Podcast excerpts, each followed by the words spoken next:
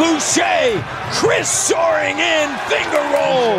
Little French pastry right there. Gotta love it. Bonjour. Mikey, Mikey.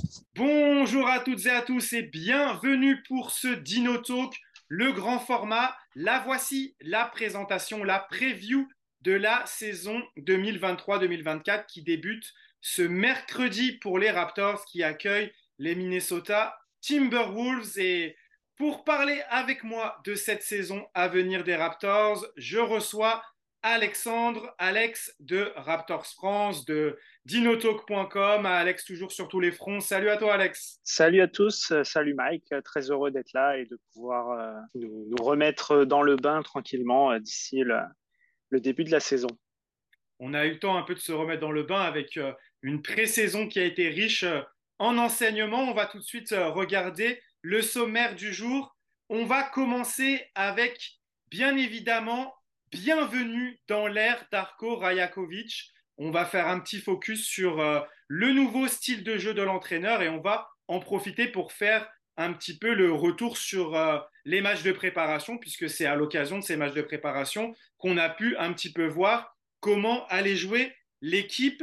Ensuite, la saison en question. On pourra faire le tour un petit peu de toutes les questions importantes sur la saison, certainement joueur par joueur également, pour essayer de voir un petit peu ce que chacun a nous proposer cette année, quels sont un peu les enjeux également pour chaque joueur. On le rappelle, hein, il y a pas mal de joueurs qui sont en fin de contrat à la fin de l'année, donc euh, pas mal de questions autour de tout ça. En troisième quart-temps, on va revenir sur, comme on fait chaque année maintenant, les scénarios, les scénarios de la saison. Un scénario plutôt pessimiste, quelle serait la pire saison possible pour les Raptors? Un scénario à l'inverse optimiste, qu'est-ce qu'on pourrait attendre de mieux si tout va bien dans le meilleur des mondes? Et un scénario plus réaliste, même si on va essayer de faire en sorte que les scénarios pessimistes et optimistes soient quand même plutôt réalistes, qu'il y ait une possibilité qui se, qui se produise, mais malgré tout, on va faire un scénario plus réaliste. Qu'est-ce qu'on attend réellement de cette saison des Raptors? Et pour finir, on fera le petit jeu au-dessus, au-dessous. C'est bien sûr inspiré du over-under que font beaucoup les anglophones en ce moment pour traiter des statistiques qui sont au cœur de la saison des Raptors. Est-ce que Siakam, par exemple, va mettre plus ou moins de 22 points? Ça nous permettra, au-delà de faire des prédictions, surtout de discuter ces différents cas.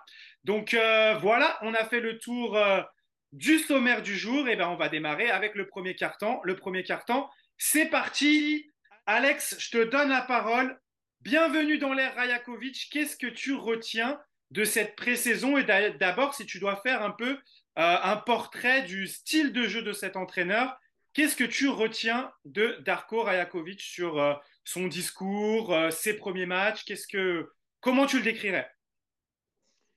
La première chose, moi, qui me satisfait, c'est sa déclaration. Alors évidemment, ça, reste des mots. On attend de voir que ça se suive dans les, dans les matchs et dans le reste de la saison, mais sa volonté de jouer à, à 9-10 joueurs tous les soirs, euh, ça va nous changer de Nick Nurse qui nous faisait jouer euh, Pascal Siakam et Fred Van Vliet euh, parfois près de 40 minutes sur, sur plusieurs soirs d'affilée. Donc ça, pour moi, c'est une bonne chose, surtout que on a un groupe de joueurs, je dirais, très homogène. C'est-à-dire que si on a allez, un groupe de 6, peut-être 7 joueurs euh, très ancrés en NBA qui peuvent prétendre euh, à des places de titulaires quasiment partout. Euh, on, a la deuxième partie du banc est constituée de joueurs, je dirais, très homogènes et qui peuvent tirer leur, épingle du jeu. On va en parler quand on, présentera le roster plus en détail. donc pour moi, c'est une première bonne chose. et puis, ben, effectivement, on a un entraîneur qui arrive avec la réputation de, de ne pas avoir peur de faire confiance aux jeunes joueurs, de les aider à se développer, etc. Donc, euh, vu le, groupe qui est quand même composé de, joueurs, je n'ai pas en tête la moyenne d'âge de notre effectif, mais on a quand même un groupe composé de jeunes joueurs, de relativement jeunes joueurs. Je rappelle que Nobi doit avoir que 26 ans de mémoire, euh, ce, qui est, euh, encore très jeune pour un joueur NBA. Donc c'est plutôt une bonne chose. On attend de voir que, ça se traduise sur le terrain au fur et à mesure que la saison avancera. Ouais, je vais rebondir sur ce, sur ce premier point. Après, je te lancerai sur un deuxième. tout à fait. En tout cas, il y a une volonté d'élargir la rotation. Il a dit qu'il voulait utiliser une rotation à 10 joueurs. Donc ça, c'est vraiment à, l'opposé de Nick Nurse. Mais je pense que ça va être un peu le thème récurrent de ce premier quart-temps. C'est que, en fait, la philosophie de Darko Rajakovic va dans quasiment tout à l'opposé de ce que Nick Nurse présentait par le passé. Alors, il ne s'agira pas pour moi ici de dire que c'est mieux ou que c'est c'est pas mieux. En tout cas, on va voir ce que ça donne. Mais il y a certaines choses qu'on avait vues avec Nick Nurse, en tout cas, sur lesquelles on se disait il faut du changement. Et cette volonté d'élargir la rotation, on sait, hein, les Raptors, il y a des chiffres qui sont terribles qui ont été donnés euh, par Blake Murphy dans le, dans le Raptors Show. Les Raptors euh, ont fait jouer leur euh, starting five plus de 25% de temps par rapport à l'équipe qui est deuxième, juste derrière eux. Et c'est sur les 5 ans de Nick Nurse. Et par rapport à la moyenne de la ligue du temps du 5 majeur, les Raptors de Nick Nurse ont fait jouer leur 5 de départ en moyenne 85% de plus. Donc c'est un truc assez énorme et euh, on sentait qu'il n'y avait pas de confiance forcément dans le banc et que les, titulaires souvent arrivaient euh, un peu grillés à la fin des matchs. On peut reprocher à certains joueurs de ne pas être clutch à la fin, mais c'est clair que quand tu as 40-42 minutes dans les jambes, c'est plus compliqué que lorsque tu en as 32 ou 35. Donc ça, ça va être un point, tu as raison, qui va être euh, extrêmement intéressant à suivre. Je vais en ajouter un. Euh, si on part dans le fait que Darko Rajakovic s'écarte de Nick Nurse, euh, une volonté de se passer la balle, est-ce que ça c'est quelque chose que, que tu as remarqué aussi? Une attaque basée sur le, sur le mouvement, contrairement à Nick Nurse qui utilisait beaucoup, beaucoup l'ISO.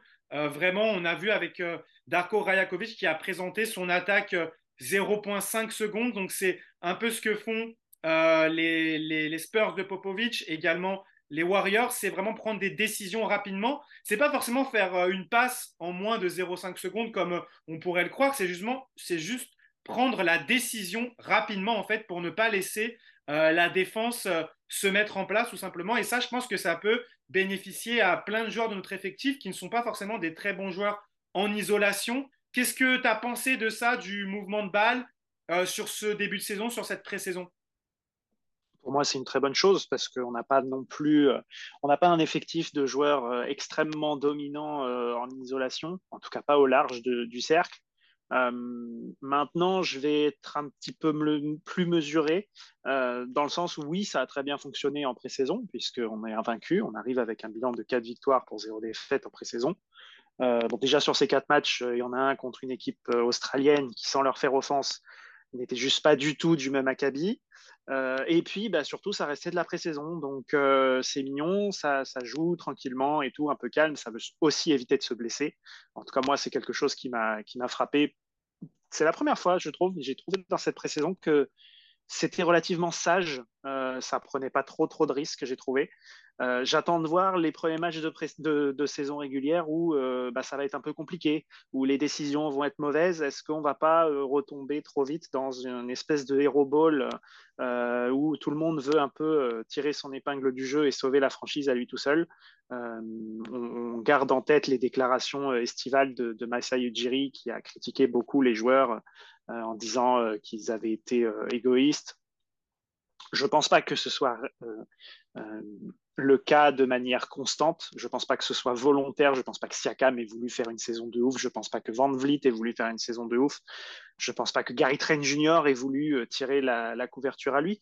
Mais voilà, je, je veux, j'ai hâte de nous voir dans l'adversité quand quand l'équipe en face va vraiment répondre, quand on va être en vraie difficulté où est-ce qu'on va aller chercher cette espèce de second souffle et est-ce qu'on va réagir collectivement? Est-ce qu'on va se dire OK, on continue, euh, on garde la tête, euh, la tête froide et on, et on joue continuellement notre jeu, on progresse. Tant pis si ça marche pas, mais on va, on va progresser de toute façon. On va, on va y venir.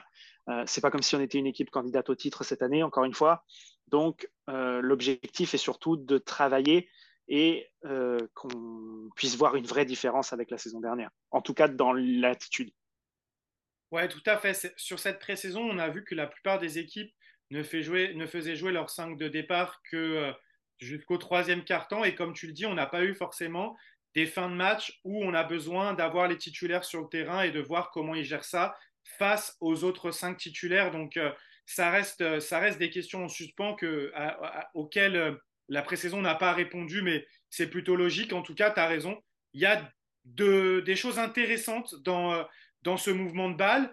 Mais il y a aussi des choses qui, pour l'instant, n'ont pas forcément bien marché. Hein. Darko Rajakovic a parlé de faire jouer beaucoup euh, euh, Jakob Poltel et de manière générale les pivots en tête de raquette et faire passer le jeu par eux. Par exemple, je trouve que ça, ça n'a pas forcément été une grande réussite. Je n'ai pas vu euh, beaucoup de, cuts, par exemple, en, backdoor ou, ou, de choses comme ça qui ont super bien marché. Il y a des petits flashs, mais ce n'est pas non plus encore tu sens que c'est pas encore rodé, surtout que Jacob Poltel a raté deux matchs de pré-saison, donc en plus, on n'a pas eu l'occasion de le voir pleinement dans ce rôle. Dans le dernier match euh, à domicile contre les Wizards, il a pris rapidement deux fautes, donc il n'a pas non plus été là sur le terrain euh, en permanence. Donc euh, c'est vraiment compliqué à évaluer, mais ce qu'on peut voir quand même, c'est que le fait d'avoir la défense adverse toujours en mouvement, ça va certainement créer plus de, possibilités pour Siakam et pour les autres en pénétration. S'il y a une grande différence avec la saison dernière aussi à noter, c'est vraiment que Darko Rajakovic met l'accent sur le jeu près du cercle et le 3 points. On a très très peu de tirs à mi-distance euh, en comparaison par exemple à Nick Nurse. Et ça, je pense que ça pourrait être bénéfique à tout le monde niveau, euh, niveau réussite tout simplement. Et on a vu aussi des Raptors qui vont chercher bien plus de lancers francs. Donc euh, à voir hein, comment ça va se passer au long de la saison. Les équipes adverses vont, s'adapter aussi. Et puis euh, on sait très bien que l'un des problèmes qui reste majeur dans cette équipe, c'est le tir de loin. Et que euh, les soirs où il n'y aura pas de tir de loin, ça va, ça va s'annoncer compliqué de toute façon. Ça, je pense qu'on est d'accord là-dessus. Ensuite, je voulais, pour finir, parler de la défense. Qu'est-ce que tu as pensé de, de cette défense de Darko Rajakovic qui est beaucoup plus conservateur. Lui, il part du principe d'abord que chaque joueur doit garder son adversaire direct. On a vu extrêmement peu de switch, même s'il a dit que ça allait être quelque chose qu'il allait utiliser. Mais lui, il trouve que c'est plus un ajustement que quelque chose qu'il veut utiliser euh, à plein temps. On pourrait dire ça comme ça. Qu'est-ce que tu as pensé euh, de la défense euh, des Raptors sur cette pré-saison? Et moi, j'ai l'impression quand même que ça met plus en avant les qualités défensives des gros défenseurs de notre équipe. On a vu des excellents passages de, Siakam sur des défenses en contre 1. Et puis, bien sûr, Oji Anunobi qui a euh, lockdown, euh, lockdown euh, Jordan Poole sur le dernier match. Ça reste que de la pré-saison, mais je trouve que c'est encourageant. Qu'est-ce que tu en as pensé? Je suis tout à fait d'accord avec toi. C'est quelque chose. À la limite, j'ai même vu plus de progression sur l'aspect défensif que sur l'aspect offensif sur cette pré-saison. L'année dernière, on était vraiment dans euh, les tentatives d'interception à outrance. C'est encore un peu le cas sur Gary Trent Jr. J'ai trouvé euh, qu'il a encore cette tendance à, se jeter un peu euh, sur les sur les lignes de passe. Alors, si ça marche, c'est génial parce que derrière, c'est des points quasiment gratuits à chaque fois. Mais si ça marche pas, ça crée le décalage et ça peut déséquilibrer l'équipe. Donc il faudra pas en abuser. Mais effectivement, euh, cette philosophie du euh, euh, on, garde son joueur devant soi et on reste calme, on veut pas, on devrait éviter de concéder des points trop facilement. Et c'est c'est une bonne chose pour moi. et surtout que c'était quelque chose que je critiquais beaucoup l'année dernière c'est que quand on est dans un trou noir offensif, qu'il n'y a aucun shoot qui rentre, qu'il n'y a rien qui va, mon, regret, c'était qu'on perde un peu cette identité de OK, vous marquez pas de panier, nous, on n'arrive pas à marquer, mais alors vous, vous allez galérer aussi de l'autre côté. Et ça, pour moi, c'est quelque chose de très important parce que les shoots, que les shoots ne rentrent pas, ça peut arriver un soir, euh, voilà, il n'y a rien qui rentre, il n'y a rien qui va. OK, on le sait, une saison, c'est très long. Euh, un soir sur l'année, ça peut arriver qu'il n'y a rien qui, qui, aille dans le bon sens. Mais au moins, défensivement, il faut une implication euh, de, de chaque instant. Et le fait qu'on revienne un peu, euh, qu'on n'essaye pas de faire quelque chose de, trop flashy ou de trop, euh, de trop risqué, qu'on reste vraiment sur nos bases. L'objectif est de rester euh, sur ses appuis et de conserver son adversaire direct en face de soi. Pour moi, c'est une très bonne chose, surtout qu'on a les joueurs pour. Je veux dire, Roger Aminobi fait partie des meilleurs défenseurs de la ligue. Pascal Siakam est aussi très très bon et est capable de, de faire, de défendre sur plusieurs postes lui aussi. Schroeder m'a beaucoup surpris, je dois reconnaître. Euh, défensivement. Donc euh, voilà, je suis sûr que Gary Trent Jr. a plus aussi à fournir de, à cet, dans cet aspect-là que ce, qu'il a montré jusque-là. Donc euh, non, pour moi, c'est une très bonne chose et c'est quelque chose que j'espère voir encore plus dans, durant la saison régulière.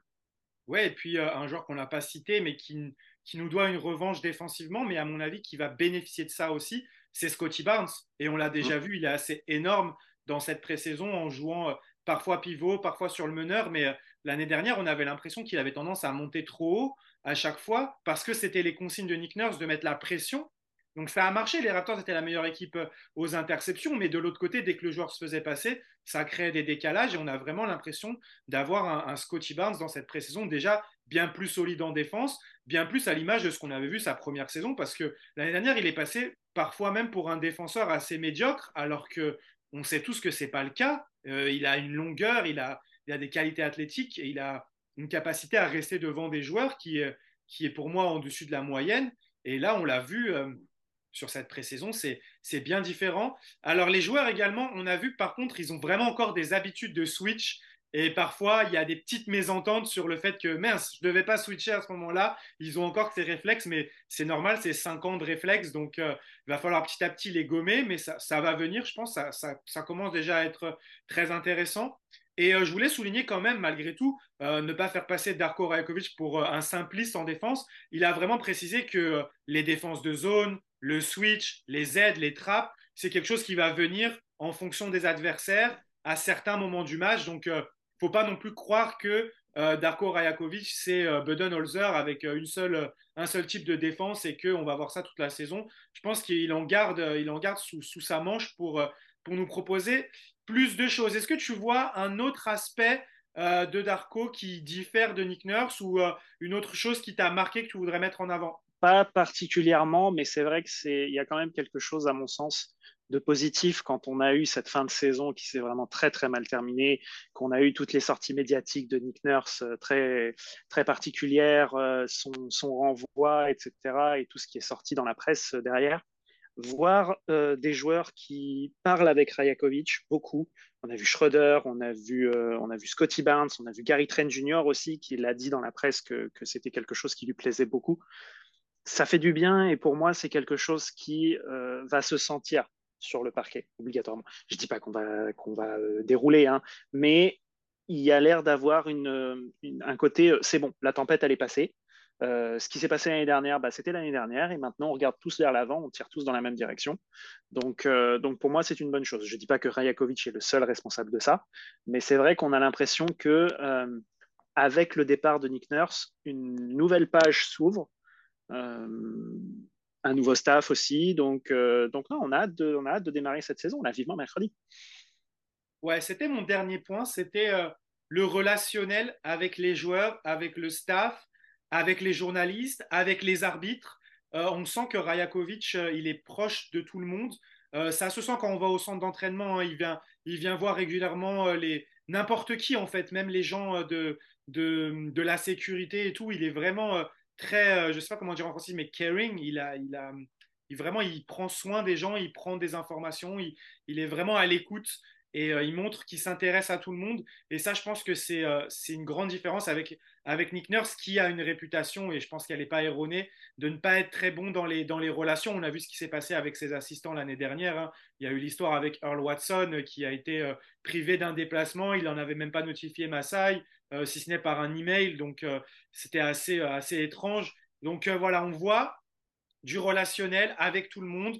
Gary Trent Jr., comme tu l'as dit, qui a déclaré qu'il n'avait jamais autant parlé avec un coach que lui sur toute sa carrière NBA alors qu'il était avec lui depuis même pas deux semaines peut-être. Donc euh, ça, c'était vraiment très intéressant. Et l'autre point dans le relationnel, si j'ai mentionné les arbitres, je trouve que les Raptors sont beaucoup plus sereins avec un entraîneur sur le bord du terrain qui n'est pas sans cesse en train d'invectiver les arbitres. On va voir sur le cours de la saison, bien sûr, mais euh, on se souvient, les Raptors l'année dernière qui avaient quand même développé une réputation d'être toujours en train euh, de râler contre l'arbitrage, toujours en train de se plaindre. Et ça venait également de Nick Nurse, qui était euh, l'entraîneur qui a pris, euh, je crois, le plus de techniques. Je n'ai pas réussi à trouver le chiffre exact, mais euh, il me semble bien que c'était lui. Donc, ah, il en a pris pas mal. Mm. Il y a de la sérénité qui s'est installée. Qu'est-ce que qu'est-ce que tu en penses pour conclure ce premier carton c'est pas c'est pas faux. Maintenant, encore une fois, l'année dernière, effectivement, il y avait rien qui allait dans le bon sens. Donc, je peux aussi comprendre une certaine forme de lassitude, de frustration, de peut-être même un espoir de presque tout tenter de façon désespérée pour essayer de trouver un peu de positif ou d'influer de, manière positive sur le, cours des événements. On verra encore une fois le jour où on sera, euh, pas au fond du trou, mais peut-être dos au mur, tu vois, le jour où il y a euh, un road trip un peu compliqué, une série de défaites, euh, peut-être une blessure. Enfin, voilà, on, on verra dans l'adversité. C'est pas ce qu'on souhaite, évidemment, on souhaite que tout se passe bien, mais voilà, les points positifs sont là. Ça aurait été difficile d'espérer meilleure pré-saison, je pense. Euh, au-delà euh, du bilan, au-delà de, du jeu produit, on a une, impression de positive attitude en fait autour de, autour de ces Raptors. Et, euh, et on arrive avec des forces qui sont certes peut-être limitées, mais une certaine confiance, une certaine, une certaine envie euh, euh, et, un optimisme qui fait, qui fait plaisir à voir. Donc, euh, on espère que ça durera le plus longtemps possible. Et de toute façon, on sait bien que c'est aussi sur ces périodes où tout va bien qu'on construit un certain mental, qu'on construit une confiance, un collectif pour se préparer à affronter une potentielle tempête en milieu de saison. Ouais, et j'oubliais un truc pour, pour terminer, ce ne sera pas mon dernier point, celui sur l'attitude. Hum, le sentiment vraiment que quand même, même si l'attaque de Darko euh, se veut collective, on a quand même l'impression que Scotty Barnes, il est au milieu de tout. Euh, que ce soit dans le fait qu'il ait plus des responsabilités balle en main, mais aussi euh, on voit quand même dans les instants compliqués que le ballon lui revient. Donc ça, c'est une chose positive. Qu'est-ce que tu as pensé de, de sa pré-saison aussi? On a vu à droit à trois points, agressif, bon en défense, capable de jouer sur différents postes. Euh, pour l'instant, c'est 100% positif. En dehors de cette petite blessure qui, a priori, n'est pas grave selon Darko sur la, euh, conférence de presse d'après-match. Mais euh, qu'est-ce que tu as pensé un petit peu pour terminer de cette volonté, malgré tout, de mettre Scotty Barnes au centre de l'attaque? On s'y attendait et j'ai presque envie de dire tant mieux. C'est à mon sens ce qu'il faut faire. De toute façon, c'est ton joyau, ta pépite et l'avenir de la franchise passera par lui. De toute façon, je ne vois pas comment ça pourrait ne pas être le cas. Euh, donc, euh, donc c'est une bonne chose. Après, euh, voilà, je regarde les matchs à la télé. J'ai pas accès aux entraînements comme toi, où je suis pas dans la salle, etc. Mais c'est vrai que, en tout cas, la couverture médiatique et, et, vidéo durant les matchs, c'est vrai qu'on a l'impression que, que Scotty Barnes est mis en avant et accepte cette mise en avant. Il est vocal, il est présent, il, euh, il parle beaucoup, mais de manière positive, je trouve. Donc, euh, donc c'est une bonne chose. Et effectivement, si dans le jeu, de toute façon, ce sera très difficile pour lui de faire pire que la saison 2, hein, de toute façon. Et dans, dans l'attitude, je trouve qu'on l'a aussi retrouvé plus enthousiaste que, que la saison dernière. C'était vraiment la grande différence. C'est ce qu'on avait remarqué lors de sa saison rookie, c'est que il était vraiment là euh, avec toujours la bonne humeur, toujours le sourire. on se rappelle de, je ne sais pas si tu te rappelles de quand il entrait pour l'échauffement, euh, il était toujours le premier à sprinter et même une fois il était tombé. Il est tombé, ouais. Mm. C'était assez drôle, mais l'année dernière on n'avait pas vraiment retrouvé trop ça. Donc après c'est peut-être la logique aussi de rentrer dans la routine de la NBA.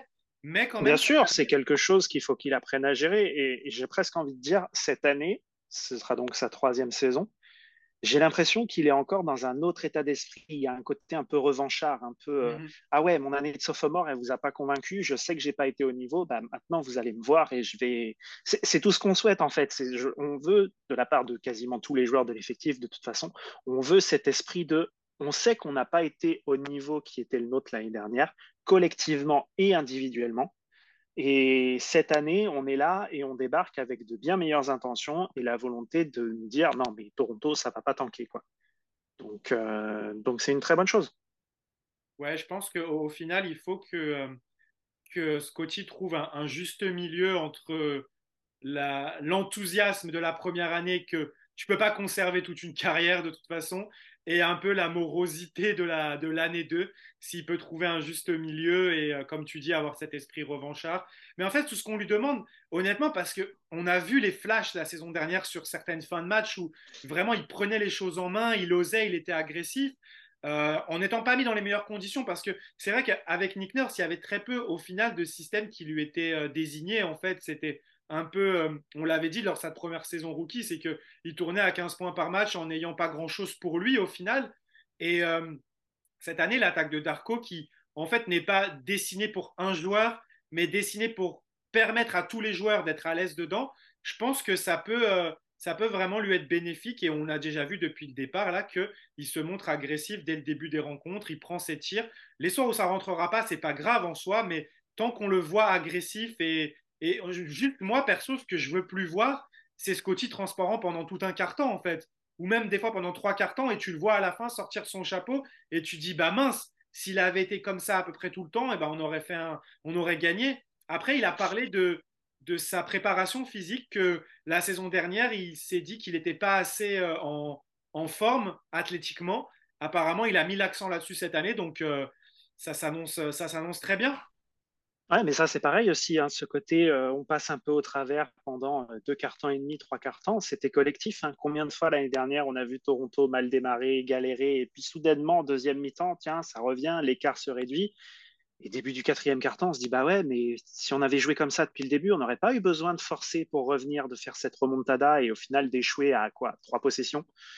Donc, euh, donc c'est collectif, mais ça passe. C'est vrai que Scotty Barnes va aussi devoir trouver, c'est normal, hein, il passe par, euh, par les étapes de découverte de la NBA. C'est que sa troisième saison. Donc, euh, donc voilà, tout, aussi talentueux qu'il est, il passe par les mêmes étapes que tout le monde. Donc, euh, donc voilà, après, ce sera aussi à nos vétérans de l'encadrer et de lui faire comprendre ça. Peut-être qu'il n'était pas euh, dans le bon état d'esprit l'année dernière. On a eu cette petite altercation avec, avec Tadeusz Young, qui fait partie de ces vétérans qui ont une expérience en NBA, qui ont, qui ont beaucoup, beaucoup joué et passé beaucoup de temps dans cette ligue. Donc voilà, il grandit, il prend du plomb dans la tête aussi, autant sportivement qu'intellectuellement. Donc c'est une bonne chose. Parfait, on va conclure ce premier quart-temps là-dessus et on va enchaîner après une petite pause sur le deuxième quart-temps, la saison des Raptors en question. À tout de suite. Le deuxième quart-temps et cette saison en question, toujours avec Alex. Alex, première question.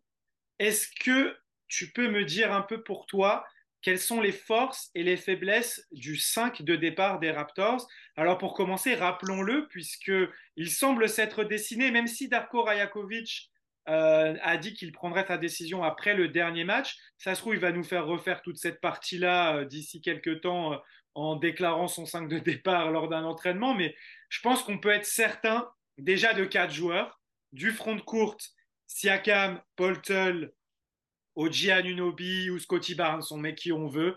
Oji Anunobi et Barnes de toute façon. Et ensuite, pour l'instant, Dennis Schroeder qui semble accompagner ces quatre-là. Quelles sont un peu pour toi les forces et les faiblesses de ce 5 de départ? Euh, bah, en fait, les deux sont liés, c'est-à-dire qu'on a clairement un front de courte euh, solide, euh, dans le sens où bah, entre Puttle, Siakam et Scotty Barnes, euh, bon, ça sait marquer des points dans la peinture, ça sait prendre des rebonds, ça sait défendre. Euh, là-dessus, on est, euh, assez serein, je dirais. Par contre, le point négatif, ça va forcément être le spacing, parce qu'on a un Jacob Puttel qui ne shoot pas du tout. Donc, euh, effectivement, tout de suite, c'est un problème, euh, parce que quand on a à côté de lui euh, Pascal Siakam et Scotty Barnes, qui sont capables d'en rentrer, hein, je ne dis pas le contraire, mais qui sont loin d'être connus pour leur, distance et leur faculté de marquer, notamment derrière la ligne à trois points. Donc c'est quelque chose qu'il va falloir gérer. Euh, on a un Oji Anunobi qui est, euh, lui, capable d'en mettre euh, à, de bons pourcentages, mais qui n'est pas vraiment encore, comment dirais-je, maître dans l'art de se créer son propre shoot, c'est-à-dire qu'il va en rentrer dans le corner quand il va être bien trouvé. il peut en mettre aussi en fin d'horloge quand il n'a pas vraiment, quand il n'a plus vraiment le choix. Mais, euh, mais voilà, sinon, effectivement, du côté spacing, c'est probablement euh, l'une des principales difficultés de ce, de ce 5 de départ, je dirais. Tout à fait. Euh, Oji, qui est un, spécialiste du catch and shoot, mais qui n'est pas un, shooter en pull-up. De toute façon, je ne pense pas qu'on en est dans cette équipe en, dehors de, de Gary Trent Jr. le, rôle de, le rôle de Schroeder, je voulais avoir aussi ton avis un petit peu là-dessus. Donc, il semblerait, de toute façon, l'objectif est de mettre la balle dans les mains de Scotty Barnes, mais il semblerait quand même que Darko se soit dit, pour l'instant, je ne peux pas me permettre d'avoir Scotty Barnes en meneur de jeu. J'ai besoin d'avoir quelqu'un qui peut gérer l'attaque euh, de manière primaire, primaire ball handler, primary ball handler, comme on dit en anglais, même si on a vu beaucoup euh, quand même, malgré tout, je trouve, de Dennis Schroeder qui monte la balle, qui met en place les choses, mais qui ensuite joue beaucoup euh, loin du ballon, en fait. C'est juste un peu, je pense, pour soulager pour l'instant Scotty Barnes d'avoir à remonter la balle en soi, parce qu'on le voit quand même qu'il est mis en avant euh, dans les systèmes de jeu euh, avec Siakam, dans, cette attaque en mouvement. On voit quand même, malgré tout, je trouve que Dennis Schroeder et Jakob Holtl rentrent bien dans ce système-là parce que ce pas des joueurs qui nécessitent la balle. Même, même Oji, qui au final n'est pas trop utilisé balle en main. Et on voit vraiment que ce système de jeu de fait de mouvement ouvre des opportunités à la fois à Scotty Barnes et à Pascal Siakam. Donc après, bien sûr, comme tu le dis, il va toujours y avoir des questions de spacing parce que ces deux joueurs-là ont besoin d'avoir des lignes de pénétration, ont besoin que la raquette soit plus ou moins ouverte pour être capable d'aller attaquer le cercle. Donc dans certains matchs où, euh, comme tu le dis, parce que ce soit Schroeder, que ce soit Siakam quand il n'a pas la balle, qu'il est en position de spacing, ou que ce soit Scotty Barnes, ils sont au large. Les soirs où ils ne rentrent pas dedans, on sait que la défense va se refermer et qu'il faudra trouver d'autres solutions qui, à mon avis, passeront par les rotations. Euh, parce que moi, ce que j'ai remarqué, je ne sais pas si toi aussi, mais j'ai trouvé que l'attaque sur euh, cette pré-saison a euh, parfois bien mieux fonctionné avec certains joueurs de banc, plus des titulaires qui apportaient vraiment du spacing avec certains, certaines line-up, notamment certaines sans Jacob Holtel, mais avec énormément de shooters qui fonctionnaient plutôt bien. Donc, qu'est-ce que tu en penses? Est-ce que les Raptors vont vraiment aussi devoir profiter de ces moments de rotation pour euh, vraiment peut-être mettre des 5 plus équilibrés? Oui, je suis d'accord avec toi. J'ai été euh, notamment euh, très impressionné par la pré-saison de Jalen McDaniels, que j'ai trouvé très très bon, très très positif. Alors je dis très très bon, évidemment, c'est pas, il va pas changer le jeu, hein, mais il est, il contribue des deux côtés du terrain ce qui est quelque chose qu'on n'a pas vu depuis euh, toute la saison dernière en ce qui concerne les joueurs de rotation. Euh, je ne parle pas du groupe principal de 6-7 joueurs, je parle vraiment des joueurs euh, qui viennent compléter le groupe. Donc ça, pour moi, c'est une très bonne chose. je ne sais pas pour toi, mais j'ai trouvé aussi une dynamique beaucoup plus positive autour de Malakai Flynn, que j'ai trouvé plus posé, peut-être plus serein. Je ne sais pas s'il y a eu euh, quelque chose en interne, une discussion euh, euh, avec Rajakovic lui disant Je ne suis pas Nick Nurse, tu vas avoir ta chance, tu vas voilà, continuer à travailler, toujours remettre de manière positive. Donc, ça, c'est une bonne chose. Et, effectivement, après, pour l'instant, visiblement, on sent encore qu'on va démarrer avec Schroeder titulaire. Est-ce qu'à terme, on basculera avec un Gary Trent Jr. qui rentrerait dans le 5 de départ?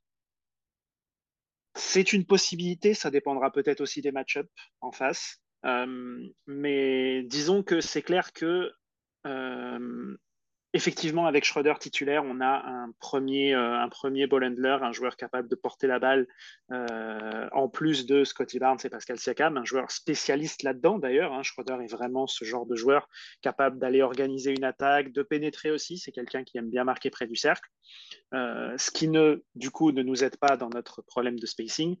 Au contraire de Gary Trent Jr., qui est peut-être beaucoup moins dans l'organisation, beaucoup moins dans le contrôle de la balle, beaucoup moins dans le portée de balle, mais euh, qui a cette, euh, cette faculté de scorer de loin. Quoi.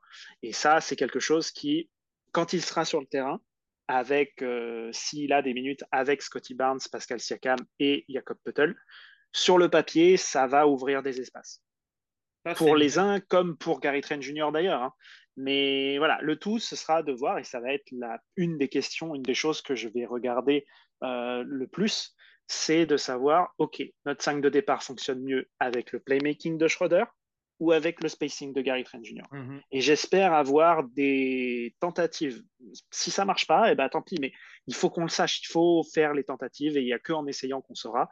Donc euh, j'espère qu'on sera, euh, qu'on aura à un moment donné dans la saison, assez tôt je l'espère, le moyen de se dire non, là c'est bon, on a un échantillon et il vaut mieux mettre Schroeder ou il vaut mieux mettre Gary Trent Jr. dans le 5 de départ et on voit ensuite pour la seconde unit.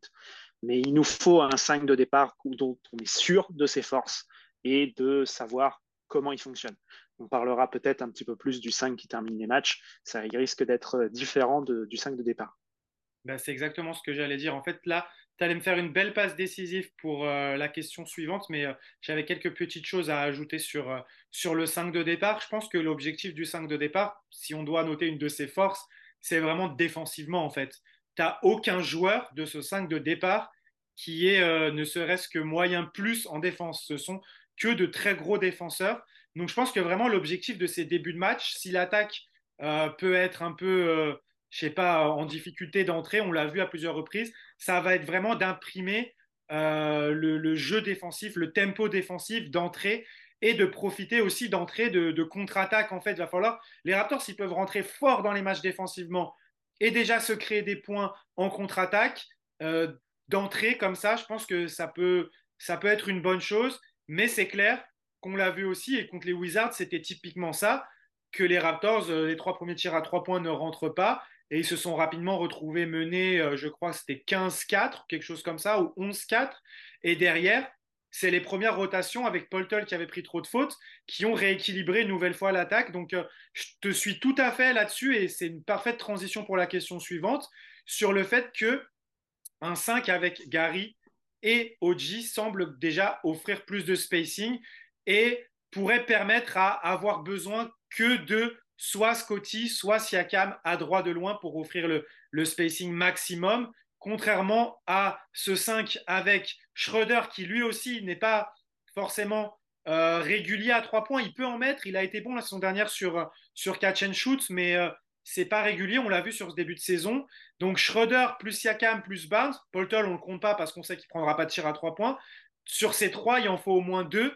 Alors que si on a déjà OG et, et pas Scotty, OG et Gary sur le terrain, on peut avoir besoin seulement que de Siakam et de Barnes qui, qui permettent de spacer. Donc euh, ça va être très intéressant de voir tout ça, comment, euh, comment euh, Darko s'organise au fur et à mesure de la saison. Et justement, ça me ramène à cette question. Gary Trent Jr., futur candidat au titre de meilleur sixième homme, ou futur titulaire? Tu en as déjà touché deux mots. Euh, replaçons un peu tout ça, euh, revenons un peu là-dessus. Pour toi, est-ce que à terme, il va rentrer dans le, dans le 5 de départ? Euh, ou est-ce que finalement, il va être amené à être le sixième homme qui peut terminer les matchs? Parce que comme tu le dis, le 5 de départ, c'est pas forcément le 5 qui finit la rencontre. Alors déjà, on a parlé de la réalité du terrain et de l'importance d'avoir Gary Trent Jr. sur le terrain à certains moments du match ou non. Euh, mais pour moi, il y a un aspect euh, qui est d'autant plus important, c'est sa situation contractuelle et la volonté ou non de Toronto de le conserver, si oui, à quel prix et pour quel rôle. Euh, il y a beaucoup de questions qui entourent Gary Trent Jr. On y reviendra certainement, c'est pas le seul.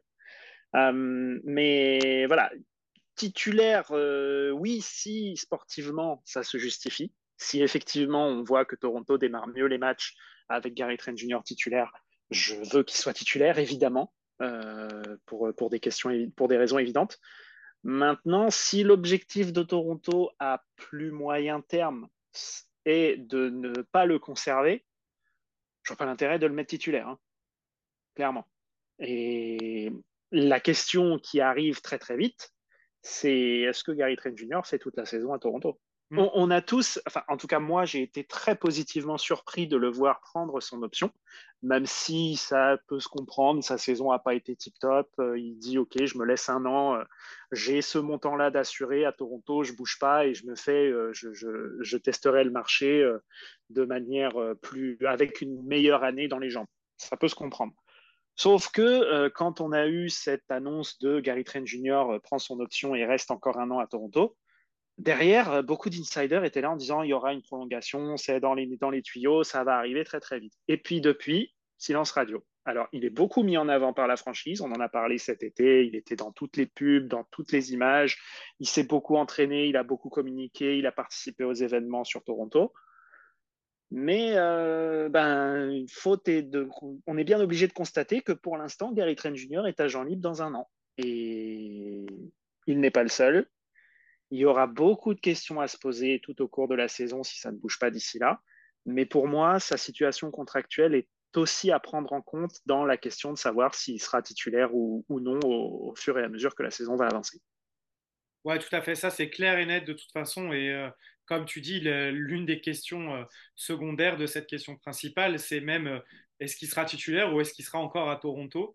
Et euh, malheureusement, c'était la question qu'on se posait déjà l'année dernière et on va devoir la répéter et on va devoir attendre encore la fin de la saison parce que, comme tu l'as dit, il faut le souligner, Masai Ujiri, dans le Media Day, a bien précisé que que ce soit Gary, que ce soit Oji, que ce soit Siakam, il n'y a pas de discussion pour l'instant au sujet des prolongations. On veut vraiment voir comment ça va se passer avant de prendre des décisions. Donc voyons comment ça se passe et puis, et puis on verra ce que ça donne. Moi, mon argument en faveur également de Gary dans le 5 de départ, en fait, c'est par rapport à Schroeder. C'est que je trouve que Schroeder, avec des rotations, avec peut-être une rotation avec plus de spacing, pourrait avoir un rôle plus important offensivement. Il pourrait vraiment être le centre de l'attaque. Et on sait que c'est un joueur, on l'a vu avec l'Allemagne, qui, s'il est mis dans des bonnes conditions, peut, face à des second units, je dis pas en tant que titulaire, hein, le mettre en avant, faire en sorte que le jeu tourne autour de lui, c'est n'est pas du tout mon discours, mais je trouve que dans une second unit, il peut vraiment être le gars qui va créer pour les autres, se créer le tir pour lui-même, et il peut vraiment prendre le jeu à son compte sur, euh, sur des courts passages, tu vois, sur cinq minutes, tu vois un Schroeder qui fait tout, en attaque et qui, euh, et qui te crée des différences. La chose que les Raptors n'ont jamais eu en, tant que meneur remplaçant, en fait, et euh, je l'ai déjà dit plusieurs fois, mais pour moi, malheureusement, Schroeder arrive en tant que backup euh, peut-être deux ans trop tard. C'est dommage. Après, on n'a pas pu l'avoir, on n'a pas pu l'avoir, mais je ne sais même pas si on voulait l'avoir. Quoique si, il y avait l'histoire du trade avec, avec Kyle Lowry, où les Raptors voulaient Schroeder et ça n'avait pas été fait parce que euh, les Lakers ne voulaient pas inclure Talen euh, Horton Tucker, qui maintenant est à, est à Utah. Mais euh, ouais, moi, je le verrais bien dans ce rôle de sixième homme où il a déjà brillé en plus. Donc, affaire à suivre. Est-ce que en, plus, en plus, il y aurait sur le papier un, équilibre beaucoup plus évident. C'est-à-dire qu'on vient de dire que le 5 de départ manque de spacing, ce qui est, entre guillemets, presque l'inverse de notre second unit, puisqu'on a sur le banc, euh, on a bien vu que Jalen McDaniel est capable d'en mettre. On va avoir du Gary Dick, qui est quand même réputé pour euh, être le meilleur shooter de cette draft, possiblement le meilleur shooter de cette draft. Chris Boucher et Precious sont capables d'en mettre, l'ont déjà montré. Donc avoir un Schroeder capable de pénétrer et de provoquer à l'intérieur pour ressortir vers des shooters, moi, pour moi, c'est euh, on fonce tout droit sur quelque chose de positif. Donc, pour moi, il y, euh, aura un 5 de départ en début de saison. Dans, un monde idéal, hein, il y a un 5 de départ en début de saison avec Dennis Schroeder, le temps de poser bien les bases et de faire euh, euh, prendre petit à petit le jeu à son compte à Scotty Barnes notamment, qui n'aura peut-être pas l'habitude tout de suite d'avoir autant le ballon dans ses mains et autant la responsabilité de créer du jeu. Et en deuxième partie de saison, plus ou moins tôt dans la saison, un Gary Trent Jr. qui rentrerait à la place de Schroeder et Schroeder qui jouerait avec la second unit euh, pour, euh, pour pouvoir un petit peu, je dirais, euh, inverser le, le, rapport de force, avoir de la pénétration sur le back court et du shooting sur le front court. C'est ça, et du playmaking, parce que aussi le, la second unit manque de playmaking au final parce que Gary, on attend qu'il progresse là-dedans, mais c'est pas lui qui va, qui va le faire. Après, bien sûr, on sait que la second unit, c'est pas un 5 qui rentre à la place des 5 titulaires. mais quoi qu'il en soit, comme tu l'as dit, moi, pour moi, c'est un scénario que je vois venir aussi et qui m'intéresse grandement. D'ailleurs, c'est le scénario que je pensais en début de saison. J'étais, j'étais persuadé que Gary Trent serait, serait titulaire et au final, dès le début, euh, Darko nous, a fait comprendre que, ce serait le contraire, mais je pense qu'il n'est pas fermé et que le scénario qu'on a décrit est, fort, euh, fort probable. On va passer euh, aux rotations, justement. Darko a parlé d'une rotation à 10 joueurs. Euh, on sait qu'il y a ce 5 de départ, on sait qu'il y a Gary Trent Jr. Quels sont les quatre autres, a priori, même si ça peut être une rotation à 9, quels sont selon toi les quatre autres joueurs à sortir du banc régulièrement? Alors là, sur notre visuel, j'ai mis un lock pour, euh, pour Precious Achua qui devrait être le backup 5 pour l'instant, vu que l'état de santé de Coloco, on n'en sait pas plus. Et j'ai mis un lock sur Chris Boucher, mais j'ai envie de mettre un point d'interrogation au-dessus de ce lock maintenant parce que euh, McDaniels a vraiment, euh, Jalen McDaniels a vraiment été intéressant et je trouve que son profil peut être un profil qui prendrait des minutes à Chris Boucher. Qu'est-ce que tu en penses pour toi? Quels sont les quatre joueurs qui vont accompagner, euh, Gary dans cette seconde unit? Et est-ce que tu penses que Chris Boucher peut perdre sa place au profit de McDaniels ou peut-être pas perdre sa place mais perdre des minutes? Non, moi j'aurais mis le point d'interrogation à côté de Tadeusz Young. D'accord. Il est sur en fait, aussi. Hein. Il est pour sur moi, Pour moi, j'aurais mis les quatre joueurs qui, pour moi, en tout cas sur cette pré-saison, ont montré qu'ils euh, méritaient d'avoir ce temps de jeu. Euh, de manière régulière, hein, évidemment, on, se doute bien, enfin, en tout cas en ce qui me concerne, euh, je ne m'attends pas à voir les dix mêmes joueurs tous les soirs. Pour moi, il y aura des rotations, etc. Si les premiers matchs, on est même à 11 ou 12 joueurs, ça ne me surprendrait même pas. Tu vois donc, on va partir là-dessus. Je pense que, que Chris Boucher et Precious sont sûrs. Euh, parce que je vois mal. Après, on a aussi beaucoup de monde sur le front de courte, c'est vrai. Mais, euh, pour moi, les deux vont faire partie de ce groupe-là. Euh, je rajouterai Grady Dick, évidemment, parce qu'en tant que rookie, bah, il faut qu'il joue. il faut qu'il joue un petit peu et je le vois mal être envoyé en, avec les 905 trop souvent. D'autant plus qu'on a besoin de spacing. Donc, si c'est pour se priver du meilleur shooter de la draft, j'aurais du mal à comprendre. même s'il a mis du temps à nous le prouver. Ça a été mieux sur le dernier match. Mhm. contre Washington il a pris un petit peu feu. On a senti que le public attendait ça d'ailleurs. Hein, euh, sur la retransmission télé, on a senti que dans la salle, ça, se chauffait un peu sur, sur la série de shoot de, de Grady. Euh, et du coup, bah, effectivement, oui, pour moi, McDaniel, sur cette pré-saison, a gagné sa place. Donc, ça va poser des questions autour du statut de, joueurs comme, euh, comme Thaddeus Young, comme Otto Porter, qui revient de blessure. On ne sait pas trop quel rôle il va avoir. Garen Temple, est-ce qu'il va faire le, bloc des 15, ça m'étonnerait aussi. Euh, Malakai Flynn, pour moi, aura aussi un rôle. En fait, pour moi, j'ai un groupe de 11, euh, mhm. avec donc euh, les 6 qu'on a mentionnés qui vont se battre pour des places de titulaires, avec Chris Boucher, Precious Achua, Jalen McDaniels, Malakai Flynn et Grady Dick. Ça fait 11. Pour moi, c'est ce groupe-là qui va avoir le plus de minutes, en tout cas en ce début de saison. On l'a dit, euh, il y a beaucoup de joueurs qui sont en situation contractuelle. On ne sait pas trop combien vont finir la saison à Toronto. Donc, pour moi, ce, groupe de, 10-11 n'est pas figé dans le marbre et pourrait changer au cours de la saison en fonction des événements, en fonction des blessures aussi. Euh, mais voilà, pour moi, ce sont les joueurs qui auront euh, régulièrement des minutes, qu'on verra régulièrement sur le parquet avec, avec Toronto. Ouais, ça fait beaucoup. Et au final, ce qu'on peut remarquer, c'est que malgré tout, les Raptors ont cette année une profondeur de banc. Alors, à quel point, euh, à quel point Darko va, faire confiance à, Malakai, c'est l'un des points d'interrogation, hein, parce qu'il a quand même eu beaucoup de temps de jeu, comme tu l'as dit. Euh, on l'a senti vraiment euh, mis en confiance par Rajakovic en tant que backup meneur, tout simplement.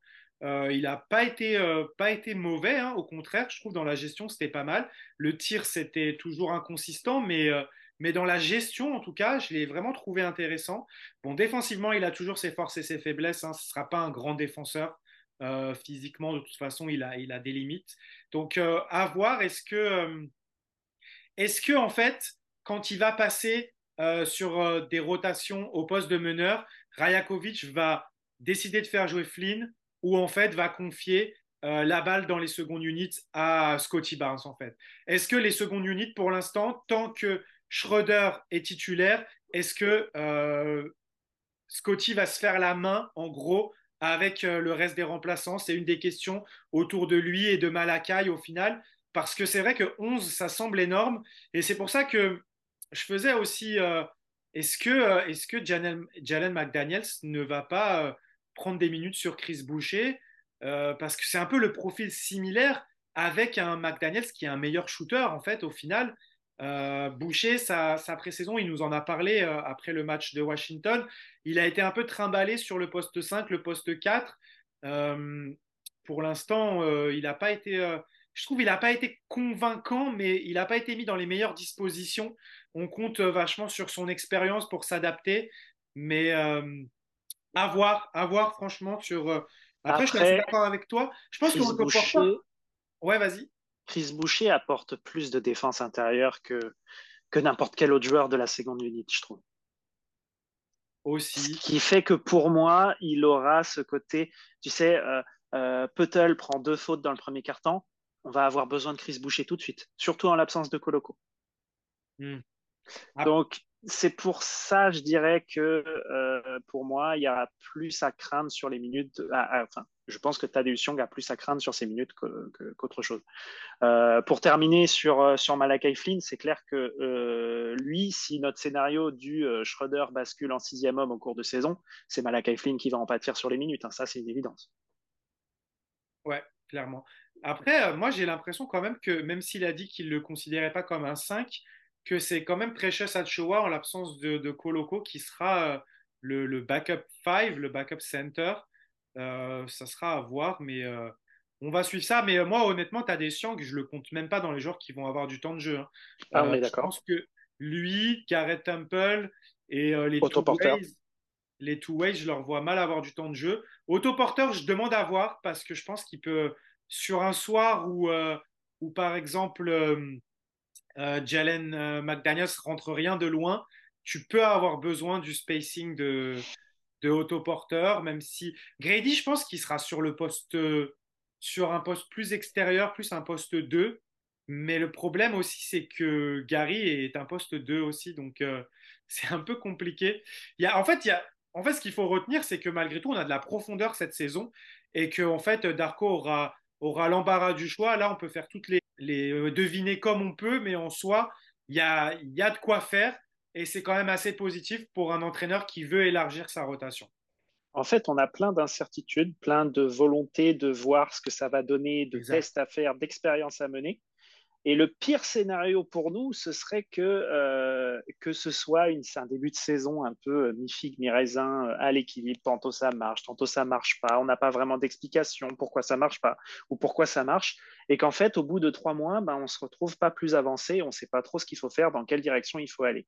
Alors que si ça marche très bien, bah, ok, on continue comme ça, on continue, on améliore, on continue à progresser. Et si ça marche pas, bon bah on sait qu'il faut changer quelque chose et au moins c'est clair. Et puis du coup on y va, on appuie sur le sur les changements et puis euh, et puis on s'ajuste.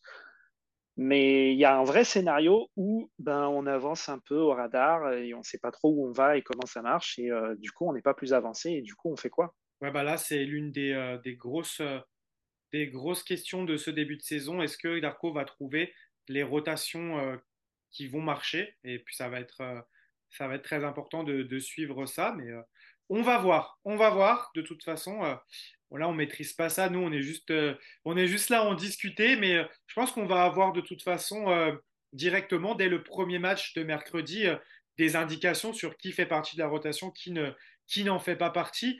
on aura toute la, toute la semaine pour, pour voir trois matchs. Il y aura Chicago, il y aura ensuite Philadelphie. Je pense que, comme tu dis, il peut, il peut faire des, modifications d'un match à l'autre, mais à mon avis, il va essayer de trouver une constance au moins sur les premiers matchs. Euh, ça va être très intéressant de voir euh, quelles seront ces, rotations d'entrée. C'est vrai que le calendrier va être très intéressant, notamment sur les trois premiers matchs, parce qu'on va vraiment affronter trois équipes au profil différent. C'est-à-dire mm. qu'on va d'abord commencer par Minnesota, qui va nous débarquer avec Rudy Gobert et Carl Anthony Towns, avec deux tours de contrôle là qu'il va falloir, euh, qu'il va falloir contrôler. Derrière, on affronte Chicago avec Zach Lavine et Demar DeRozan, qui sont des joueurs très très bons à mi-distance et capables d'aller provoquer des lancers et d'aller marquer de près. Et derrière, vous allez avoir Philadelphie, le retour de Nick Nurse avec un Joel Embiid qui adore venir foutre la merde à Toronto. Donc, euh, ça va être un début de saison euh, très intéressant. Euh, et, on a hâte de voir comment on va pouvoir s'ajuster entre Rajakovic qui débute, des nouveaux rôles pour certains joueurs. ça va être intéressant. Oui, totalement. On termine avec la dernière question. Pour toi, quelles sont, les attentes au final autour de ces Raptors cette année? Quelles sont les attentes et est-ce que les Raptors sont sous-estimés? Parce que j'ai vu par exemple que Las Vegas promet que 37,6 victoires, c'est à cette hauteur-là. on a vu des previews à droite à gauche qui vraiment considèrent les Raptors parfois même en dehors en dehors du play-in. Quelles sont tes attentes, toi, et est-ce que tu les trouves sous-estimées ou est-ce que pour l'instant, de manière générale, euh, c'est leur place? Ça va se jouer à tellement peu de choses de toute façon. On l'a bien vu l'année dernière, c'était quasiment jusqu'à la dernière, euh, jusqu'au dernier match que tout pouvait bouger. Euh, j'ai presque envie de dire entre gagner 37 ou 40 matchs, ça fait pas une grande différence. Enfin, ça fera une grande différence parce que ça peut déterminer si on est au play-in ou pas au final, le résultat sera le même. On va être dans cette zone-là entre 9 euh, et 12, euh, entre 8 et 12 peut-être. Donc, euh, donc, du coup, voilà. Moi, pour moi, au-delà de donner un chiffre précis de victoire ou quoi, je veux des joueurs qui font mieux que l'année passée. Quoi de, manière générale, c'est quelque chose qui m'a beaucoup frustré l'année dernière, c'est que on arrivait sur une, sur une saison extrêmement positive, une cinquième place, un premier tour contre Philadelphie, où on pouvait se dire ah, si on avait été au complet, si on avait eu Barnes sur le début de la série, si on avait eu des joueurs un petit peu moins fatigués, etc. Et l'année suivante, ben, en fait, il n'y a aucun joueur qui a confirmé, euh, aucun joueur qui a progressé. Euh, Nick Nurse, qui, ça s'est terminé en autre boudin.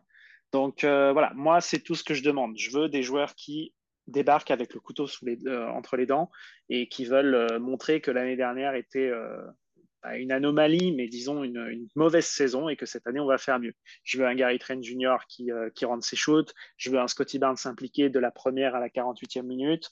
Je veux euh, un, un Anunobi qui prend de plus en plus d'ampleur aussi offensivement, parce que ça, ça ne pourra que nous faire du bien.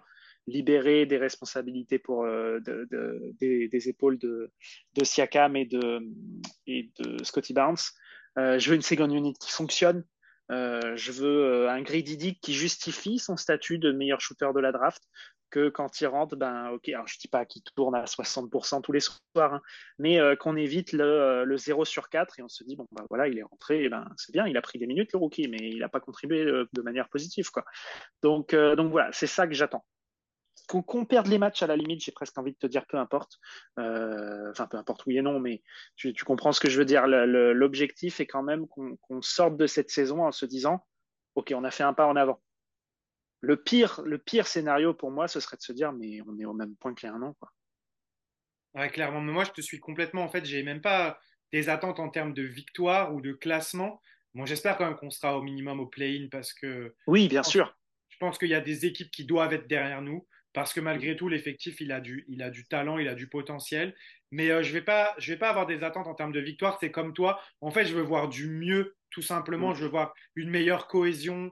Je veux voir euh, des joueurs qui s'entendent bien, la, la, balle qui est partagée, euh, de la défense, des aides défensives, des rotations défensives. Je veux plus voir ce genre de truc où tu as un gars, il passe, il n'y a personne qui vient aider ou des trucs comme ça. C'était ça, c'était vraiment dur à encaisser l'année dernière parce que c'est pas habituel avec les Raptors. Même les saisons où ils étaient pas bons sous Nick Nurse, c'était euh, parce qu'il y a eu une partie de saison, même l'année où, où, où, ils vont contre Philadelphie, où c'était pas bien, mais c'était plus offensivement que tu te disais ok c'est la galère, mais défensivement je veux, moi je veux que les Raptors ils fassent partie des meilleures défenses de la ligue. Ils en ont les moyens et euh, et ça, c'est vraiment une chose que je vais surveiller. Après, offensivement, juste du mieux de la circulation de balles, du ballon partagé. S'il y a des pertes de balles, et eh ben, tant pis, de toute façon, il faut que. Voilà, du, jeu en tout cas, du mieux dans le jeu. Et comme tu dis, que tout le monde ait l'air content, que tout le monde soit, soit bien et que chacun progresse. Ça, tu as raison, c'est le plus important. Du numéro 1 au numéro 10, 11, euh, je, veux voir du progrès chez tout le monde parce qu'on a recruté un entraîneur qui a cette réputation-là. Donc, euh, on veut voir ça. Ouais, et puis qu'on sache aussi euh, tous les soirs quelle équipe de Toronto va s'affronter. C'est vrai que c'est quelque chose qui m'a beaucoup marqué l'année dernière. Tu sors d'un match catastrophique où tu te dis, alors là, celui-là, il n'y avait vraiment aucun monde où on gagnait ce match-là. Tu reviens deux jours plus tard et tu fais, mais euh, on aurait joué comme ça il y a 48 heures, on gagnait le match. Et tu reviens pour le troisième match, tu fais, mais c'est les mêmes qu'il y a une semaine. Qu'est-ce qui s'est passé? Qu'est-ce que on était sur une saison en dents de scie? Euh, Une victoire, une défaite, deux victoires, deux défaites. Enfin, c'était assez. Euh, il n'y avait pas de dynamique, que ce soit qu'elle soit positive ou négative d'ailleurs. Il y avait une espèce de, d'encéphalogramme plat sur toute la saison. Il n'y avait pas d'émotion, pas de, euh, pas de volonté de réagir, de, de, se dire ok là il y a quelque chose qui va pas, on fait quelque chose, on se bouge les gars, on y va. Euh, donc euh, donc voilà, je veux voir une équipe qui garde la tête froide quand ça va bien, qui s'enflamme pas, qui continue à travailler et qui en même temps est capable de réagir et de taper du poing sur la table quand ça va pas. Ouais. Juste pour revenir, le seul, la seule dynamique négative, elle était bien négative qu'il y a eu, c'est le mois de décembre, je crois, avec une seule victoire. Mais sinon, le reste ouais, mais, euh, mais tu vois, même là, il n'y a pas eu de, euh, de, de, coup de poing sur la table, il n'y a pas eu de euh, oh là là, ça va pas du tout, faut changer quelque chose. Hmm. Il y a pas, tu vois, et on avait l'impression que bon, bah, ça va pas, ça va pas, on reviendra au prochain match, on y essaiera de faire mieux. Ben, oui, d'accord, ok, ben, si vous voulez. Mais il n'y avait pas ce côté réaction, il n'y avait pas ce côté orgueil un peu et fierté de, de, de, de dire attendez, euh, on est les Toronto Raptors, on était champions il n'y a pas si longtemps, on était en playoff l'année dernière, on n'a pas envie d'aller jouer la draft. quoi. C'est ça, et dans, et dans les discours des joueurs, on entendait beaucoup Oh, we have to get better, we have to get mmh. better, mais c'est tout en fait. C'est ça. Il y avait une langue de bois omniprésente à Toronto, c'était assez dingue. Ouais. Clairement, et ben, je crois qu'on a bien fait le tour de toutes ces questions autour de la saison des Raptors. On va se quitter pour la fin de ce, deuxième carton, pardon, et on se retrouve dans un petit instant pour le troisième avec les scénarios de la saison. À tout de suite. Le troisième carton, nous voici avec euh, les différents scénarios de la saison et on va commencer en étant pessimiste.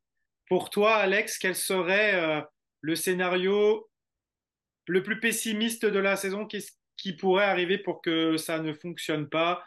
Euh, côté Raptors bah, je l'ai un peu spoilé dans la partie précédente, mais en fait, pour moi, le pire scénario, ce serait pas celui où on enchaîne les défaites, ce serait pas celui où euh, on se rend compte qu'il faut tanker et jouer la draft. J'ai presque envie de dire au contraire, ce serait au moins, on aurait l'évidence et on serait euh, obligé d'admettre que ben, c'était pas la bonne direction et il faut, il faut changer et ben, maintenant on sait vers où aller.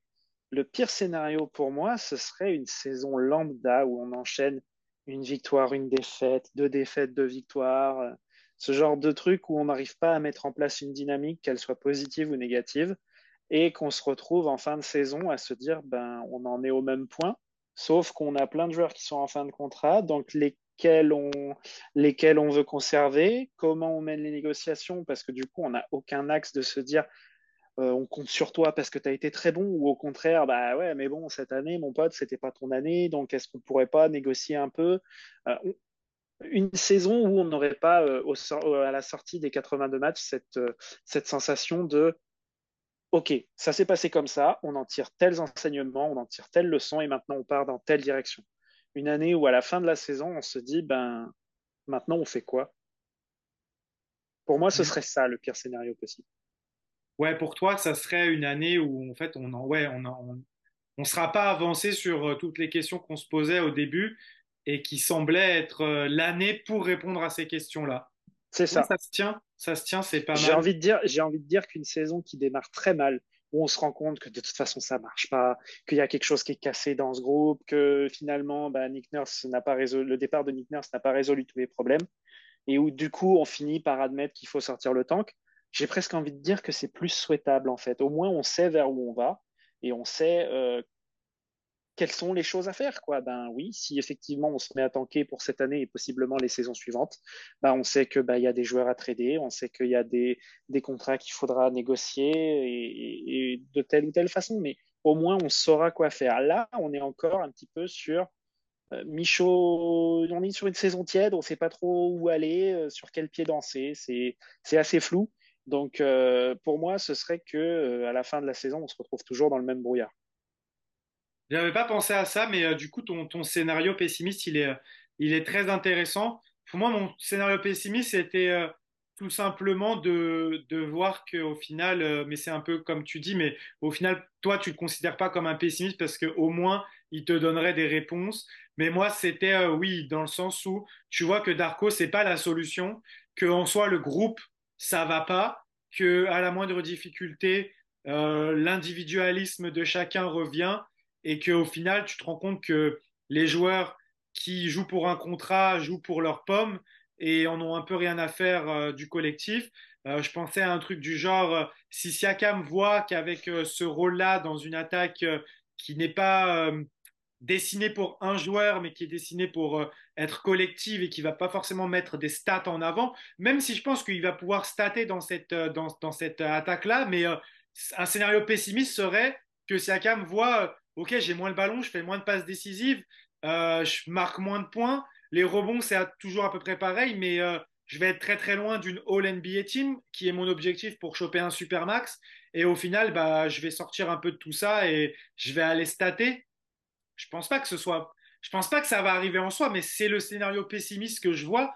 Euh, et ça serait la même chose un peu pour Gary qui se rend compte que oh putain, je suis sixième homme, euh, j'ai pas autant de temps de jeu que je l'espérais, je suis pas autant mis en avant que j'espérais.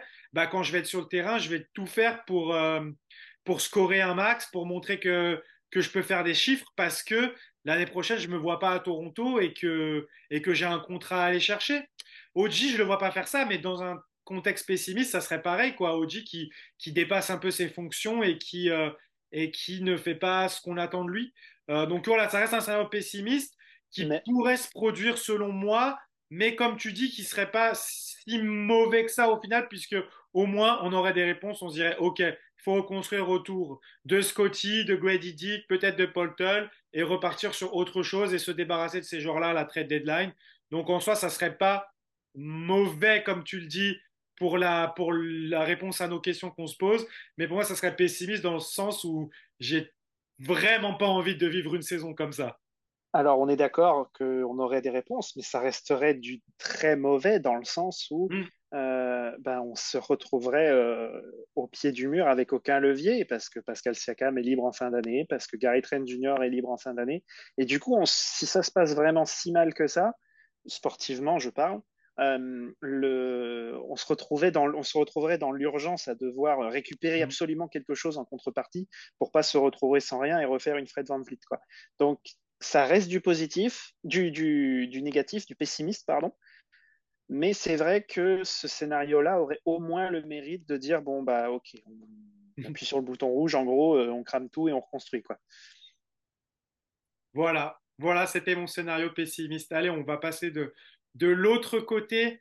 Quelle serait pour toi la saison euh, idéale des Raptors si tout va bien Jusqu'où tu les vois aller? Ah, si tout va bien, euh, on a moyen de ne pas passer par le play-in, je pense. On ne sera pas au niveau des, euh, grosses cylindrées que sont pour moi Milwaukee, Boston, qui sont pour moi le top 2 devant les autres.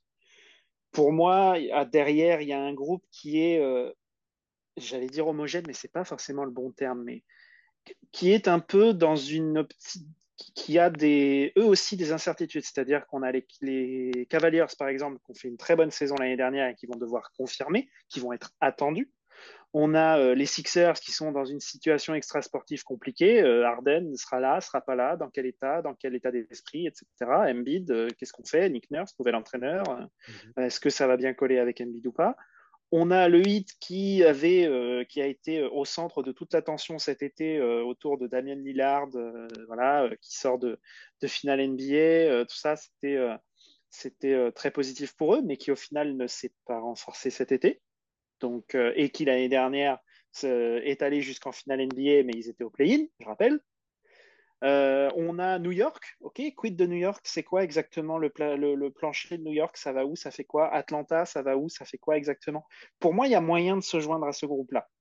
Il y a peut-être moins de gros noms, certes, mais il y a moyen de se joindre à ce groupe-là si tout se goupille correctement, si tout va dans le bon sens, et si, euh, voilà, euh, pour peu qu'on ait un Scotty Barnes qui, dans sa troisième année, nous dise non, non, mais ce que vous avez vu en rookie, c'est mon plancher c'est maintenant, je vais vraiment prendre mon envol.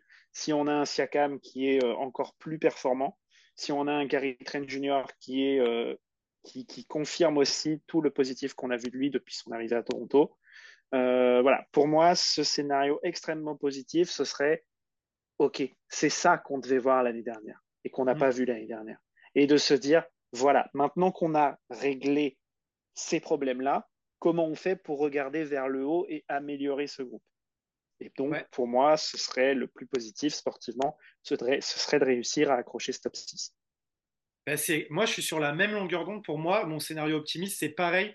C'est euh, revenir euh, où on était il y a deux ans, en fait, cinquième, cinq, sixième. Je pense que les Raptors en ont les moyens. Ça va passer par quoi? Ça va passer par une défense euh, exceptionnelle. Je pense que les Raptors, dans le meilleur des mondes, peuvent être dans le top 5 de la ligue en défense. Je pense qu'il n'y a pas il n'y a pas trop de, doute là-dessus. C'est une possibilité en vrai. Et après, juste être un peu meilleur en attaque placée. Parce qu'en soi, les Raptors, on connaît leur force. En fait, les Raptors, ça va être une grosse défense. Le jeu rapide, on a l'impression que c'est encore mieux que l'année dernière.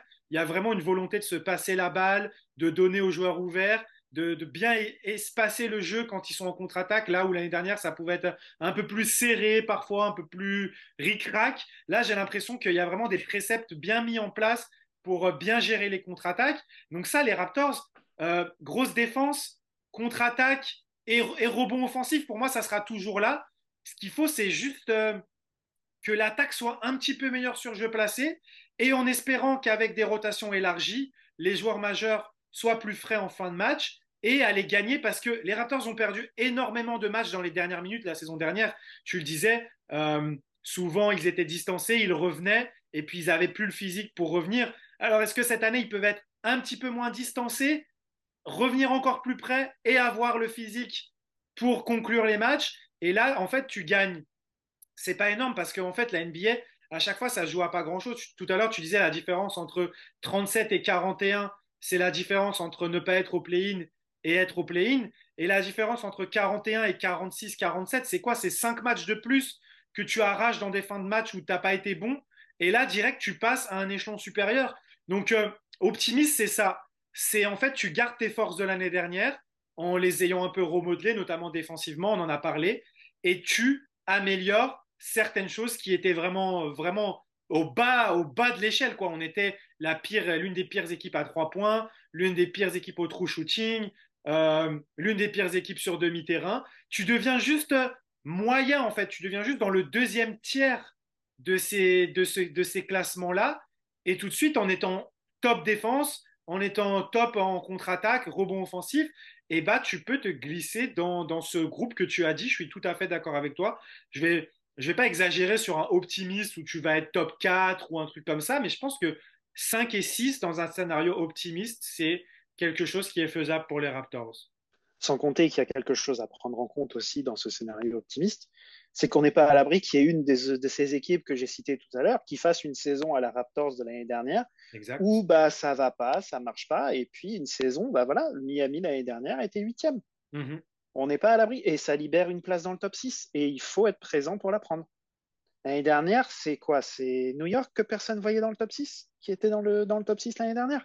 Tout à fait. Bah, c'est ce scénario positif, ce serait une saison comme ça euh, de, des Raptors où en fait tout le monde nous voyait en bord du de play-in euh, huitième maximum. Et où en fait ben on est là et on se bat et on, arrache effectivement comme tu disais euh, ces matchs serrés, ces fins de match où ça se joue à quelques possessions bien gérées et, euh, et, où en fait, ben, à quelques victoires près, on arrive à la fin des 82 matchs et on se dit ah ouais, tu te souviens de ce match-là au mois de janvier, euh, qui sont allés l'arracher en faisant un money time de ouf. Euh, et ben c'est ce qui peut faire la différence entre passer par le play-in et euh, être au top 6 et, et, arriver à se dire à la fin de la saison régulière, quand on voit quand on arrive à être top 6 dans une saison régulière où l'année dernière on était play-in et on se fait sortir au, pre premier match du play-in d'une manière catastrophique, faut être honnête ben, ok, il y a eu une progression, ça s'est bien passé. Maintenant, on a une base, on a cette base solide et on n'est pas dans le statu quo. On est comment on fait pour améliorer ça? Et euh, l'une des choses dans mon scénario optimiste que j'aimerais voir aussi, c'est un truc que les Raptors nous avaient habitués, c'est vraiment jouer les troubles faits dans les gros matchs.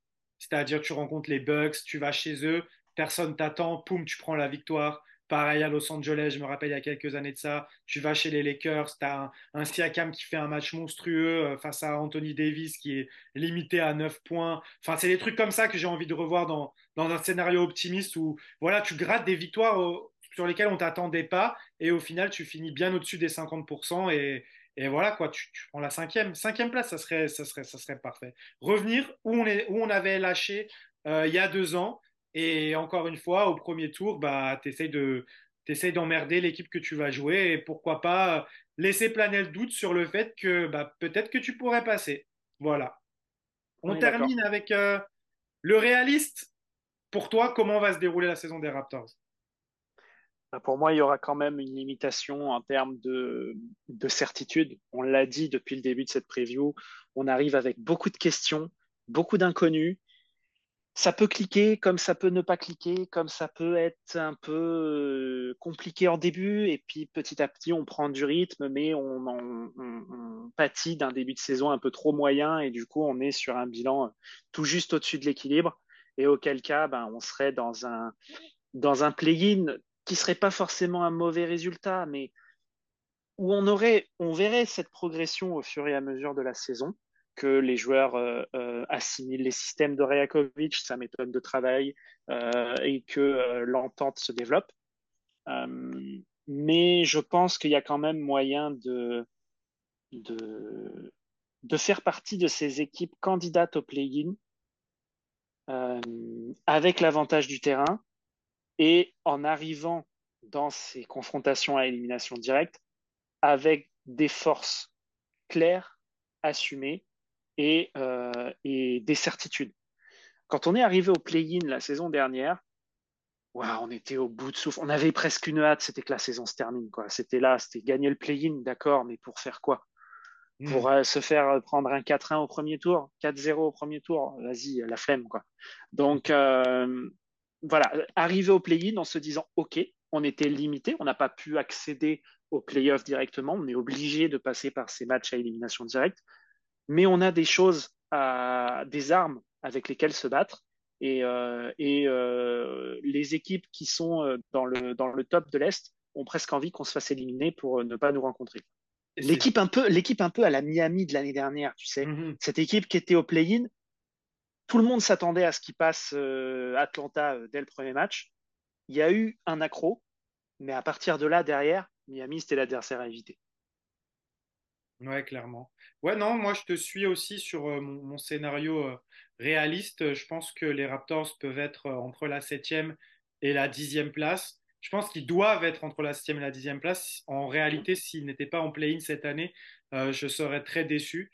je pense qu'il va y avoir quand même de l'irrégularité. Comme tu l'as dit, du fait d'un nouveau système, d'un nouvel entraîneur, mais aussi d'un manque de spacing euh, qui est évident dans le 5 de départ. Je pense qu'il va y avoir des matchs où c'est compliqué, où même le, le 5 de départ, par sa maladresse, va peut-être nous mettre dans le trou dès le début et ensuite ça sera, ça sera compliqué de revenir. Euh, des matchs un peu comme ça.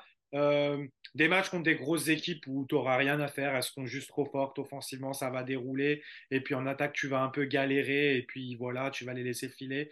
Mais en soi, je pense que, comme tu l'as dit, pour moi, le scénario réaliste, c'est des Raptors autour des 50%, donc à 50% ou un petit peu au-dessus.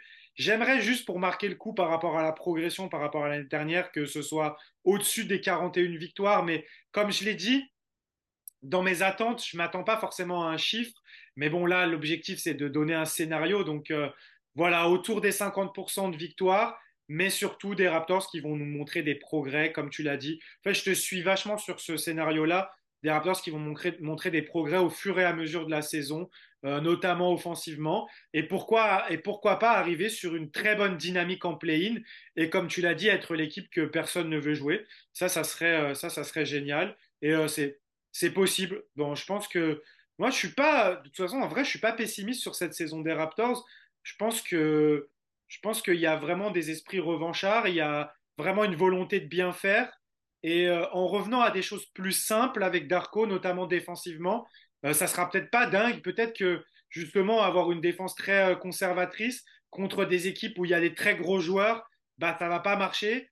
Forcément, tu vas jouer Jokic euh, par le passé, avec Nick Nurse, il envoyait 25 euh, trucs différents sur Jokic, donc au final, ça marchait bien. Peut-être que là, Darko va juste faire défendre Precious et Potel sur lui et qu'il va nous faire la fête et au final, on prendra des défaites.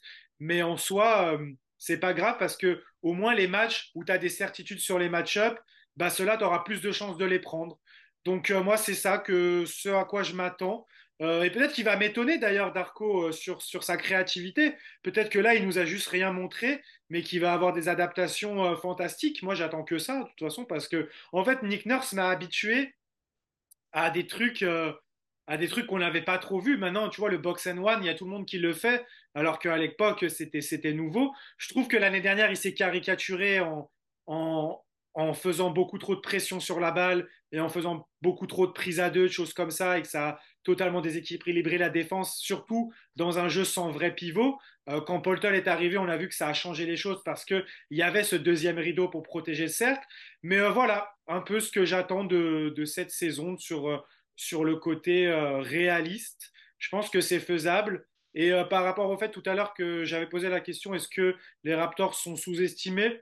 En soi, je pense pas parce que comme tu l'as dit, tu l'as très bien dit, il y a beaucoup de, choses sur lesquelles on n'a on pas de certitude en fait pour l'instant. Il y a beaucoup de questions, donc euh, c'est normal que les gens qui suivent les Raptors de loin, ils n'ont pas vu un peu de près comme nous tout ce qui s'est passé depuis ce début de pré-saison.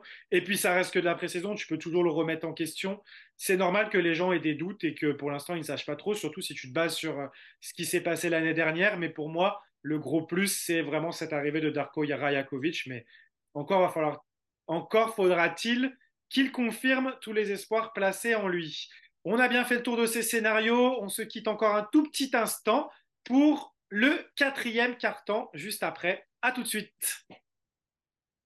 Le quatrième carton, et pour ce quatrième carton, on va faire un petit jeu au-dessus, au-dessous. C'est la traduction du over-under qui est euh, très populaire ces derniers temps dans les émissions euh, des, chez nos amis anglophones, notamment le Raptor Show. Vous savez que je suis un, fanatique de, de l'émission, donc euh, voilà, je leur ai piqué le concept parce que ça permet aussi, au-delà de faire des pronostics sur des chiffres, de parler de certaines choses. Par exemple, on va commencer tout de suite, Alex. Le nombre de victoires, j'ai fixé la barre à 41,5. Est-ce que les Raptors vont faire mieux que la saison dernière pour toi Au-dessus ou en dessous de 41,5 victoires? C'est dur. C'est très dur. C'est très, il, est, il est bien ciselé ton over-under. Euh, ah, j'ai peur de devoir dire en dessous quand même. Parce que déjà, y a, on en a parlé, il y a beaucoup d'incertitudes pour démarrer cette saison. On a très peu de, de conviction et de se dire, OK, on peut compter là-dessus, ça on sait que ça marche, ça on sait que ça marche, ça on sait que ça marche. On, est, on a tellement d'inconnus de, d'inconnus et, on sait qu'on est capable de telles choses, de, de, de très bien, mais on est aussi capable de très mauvais. Et du coup, sur quel pied on va démarrer la saison? On a un nouveau coach, on a un nouveau meneur, on a aussi des situations contractuelles très cheloues, on ne sait pas trop où ça va. Euh, j'ai même là, tu vois, on n'en a pas parlé, mais euh, on, sait que euh, Pascal Siakam, Gary Trent Jr. et Oji Anunoby à l'heure actuelle seront agents libres cet été, non restreints. Euh, Precious Achua, a priori, sera agent libre restreint, lui, cet été. Donc c'est encore à ajouter aux incertitudes. Et pour moi, il y a trop de choses. J'ai peur que le début de saison soit moyen, voire très moyen, et que du coup, même si ça va aller en s'améliorant, on accuse un peu ce petit retard à l'allumage et qu'au final, on soit peut-être à 38 ou 39 victoires, tu vois, tout juste en dessous de l'équilibre. Mais pour moi, c'est le scénario le plus probable, je dirais, qui me semble le plus probable. Ok, ok. Ben moi, je vais être un petit peu plus optimiste, mais je pense pas que ça sera bien au-dessus de 41. Mais allez, je vais partir sur euh, 42, 43 par là. Je dis au-dessus. Euh, je l'ai décrit dans le scénario euh, réaliste. Je pense que on peut faire un petit peu mieux que la saison dernière, mais j'entends les, les petits doutes et les interrogations. Et c'est vrai que le début de saison euh, peut être très poussif et peut, et peut donner du retard par rapport au bilan, par rapport à ces 50%. Donc je l'entends, ça ne me choque pas. Euh, que tu me dises que tu sois en dessous. Euh, moi, mon en dessus, il n'est pas bien au-dessus, hein, de toute façon. Donc, euh, donc voilà, mais c'est intéressant. C'est bien de ne pas être d'accord aussi. C'est mmh. cool. Non, complètement. Ensuite, le classement au ratio défensif. L'année dernière, les Raptors étaient 13e. Donc, je l'ai fixé à 13,5. Donc, est-ce que les Raptors seront mieux classés que ça ou moins bien classés? Est-ce qu'ils seront soit encore 13e ou en dessous? Je vais dire mieux classé. Donc, euh, peut-être euh, aller en bordure top 10, 10 ou 11, euh, parce que ben, on a vu que l'année dernière, l'ajout de Puttle a fait beaucoup de bien et a amélioré les ratings à partir de son arrivée juste à la deadline. Donc, donc, je dirais que si on repart sur ce, avec ce genre d'attitude, on peut, on peut viser un, une place dans, ces eaux-là dans, en bordure de top 10 euh, défense.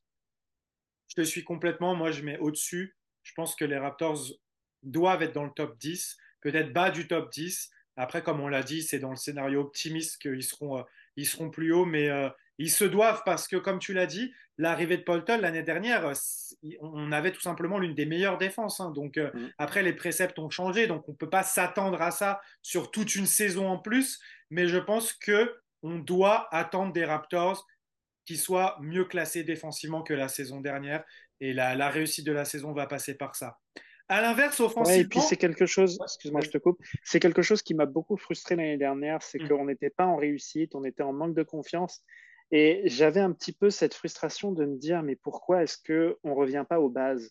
Pourquoi est-ce qu'on ne se dit pas, OK, ça, ça marche pas, on arrête d'être dans le fantasme, on arrête de vouloir trop forcer, de vouloir surjouer, on, revient à ce qu'on sait faire. On joue un basket simple mais efficace.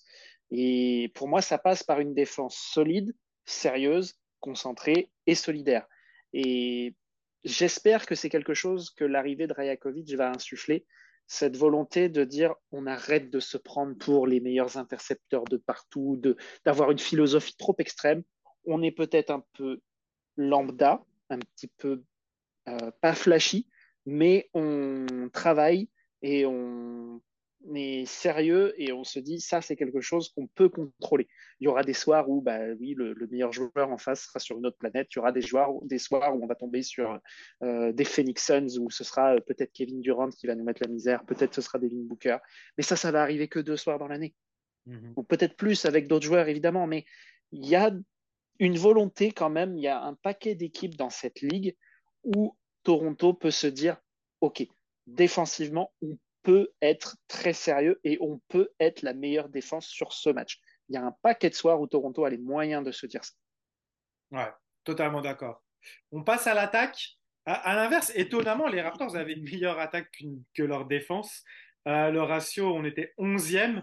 Je l'ai placé à 10,5. Est-ce que les, Raptors peuvent se, se faire une place dans les 10 meilleures attaques de la ligue? J'ai du mal avec ça. J'ai du mal à voir ça. Pour moi, euh, pour moi, non. Euh, dans le sens où euh, on peut critiquer sur la saison de Fred Van Vliet l'année dernière, mais c'était à l'image de tous ses autres coéquipiers quasiment une saison hors de la normalité, c'est-à-dire qu'il nous a habitués à tellement mieux. On sait qu'il est capable de tellement mieux et ça n'a pas été le cas. Mais ça n'a pas été le cas pour quasiment tous les joueurs de cet effectif. On a perdu Fred Van Vliet cet été. On, avait déjà, on se plaignait déjà de ne pas avoir de spacing et on perd Fred Van Vliet contre rien. Qu'on remplace numériquement par Schroeder, qui n'est pas un shooter, qui n'est pas, qui n'apporte pas le, qui ne compense pas la perte du spacing que pouvait apporter Van Vliet. Parce que même si Van Vliet rentrait pas ses shoots, quand il était présent sur le terrain, les joueurs d'en face ne le laissaient pas tout seul. Euh, fallait contester ses shoots, fallait le défendre, etc. Ce qu'on n'aura pas cette année. Et c'est ce genre de choses qui va pour moi être, euh, être euh, un problème même si les autres joueurs font mieux, même si Gary Trent Jr. augmente ses pourcentages, même si Scotty Barnes est plus impactant sur toute la longueur des matchs, même si Siakam reste à évoluer à un niveau assez, euh, assez euh, impressionnant, même si Puttle continue à être en double-double tous les soirs, en 15 points, 12 rebonds, euh, quasiment tous les soirs, ça, risque d'être compliqué, donc je dirais moins bien que, que la dixième attaque. Je suis d'accord. Et je pense que c'est même pas. Pour moi, si les Raptors arrivent à se, faire une place dans les 10 meilleures défenses, ils n'auront même pas forcément besoin d'être euh, dans le top 10 des attaques par rapport à nos attentes, hein, bien sûr. Parce qu'on ne joue pas le titre, on ne joue pas les. Bien sûr. Joue pas forcément les playoffs directement ou quoi. Ça, c'était notre scénario euh, optimiste. Mais moi, j'aimerais déjà, dans un premier temps, si les Raptors, ils peuvent être moyens en attaque, ne serait-ce que autour de la 15e place, mais que au moins le, leur moyen en attaque, c'est pas euh, comme l'année dernière, ils sont 11e parce qu'ils sont ultra agressifs en défense, qui font plein d'interceptions et qui vont tous au rebond offensif, mais qu'au final, l'attaque, elle ressemble à rien. Je préfère qu'ils baissent un petit peu, mais que l'attaque sur demi-terrain soit bien plus intéressante, quitte à être 15e attaque et être dans le top 10 des défenses. Pour moi, ça me va, donc je te suis, je mets euh, en dessous aussi. Je ne pense pas qu'on sera dans les 10 meilleures attaques de la ligue. Il y a beaucoup d'autres équipes qui ont beaucoup plus de potentiel à ce niveau-là. On a parlé, tu as parlé du spacing et tout ça. On ne va pas revenir dessus. Donc, euh, je te suis complètement. Alors, autre chose. Le true shooting. Les Raptors étaient 25e la saison dernière, le pourcentage de true shooting. Donc, euh, c'était pas très bon du tout. Euh, mon over-under, c'est juste est-ce que les Raptors seront capables de passer au moins dans le deuxième tiers de la ligue à ce niveau-là? Donc il est à 20,5. Donc si c'est au-dessus, c'était plus dans les 10 moins bonnes équipes, tu es au moins dans, dans le milieu du pack là. Euh, qu'est-ce que tu en penses 20,5 Non, pour moi, ça va rester euh, plus ou moins semblable à, à, l'année dernière. On l'a on, dit, euh, il n'y a pas eu de, d'amélioration particulière en termes d'effectifs entre la saison dernière et cette année. Euh, ce qui peut éventuellement, euh, éventuellement aider, c'est que, alors je sais pas, dans le true shooting, je sais plus si les lancers francs sont pris en compte ou pas. Non. non. Donc, donc, tu vois, c'est ce genre de choses, ça faisait partie des axes qu'on devait améliorer par rapport à la saison dernière. Qu'on peut améliorer parce que de toute façon, vu ce qu'on a, ce qu'on a pu voir sur la pré-saison, tu l'as dit, on a l'air d'en provoquer plus que l'année dernière. Mais non, je ne pense pas que ça s'améliorera sur ce plan. En tout cas, pas de manière extrêmement significative. Ok, ouais, donc on passera pas au-dessus de la 20e. Non, non. Mais ça fait partie de ce qu'on disait. Hein. On ne pense pas que l'attaque, de toute façon, sera euh, meilleure du jour au lendemain.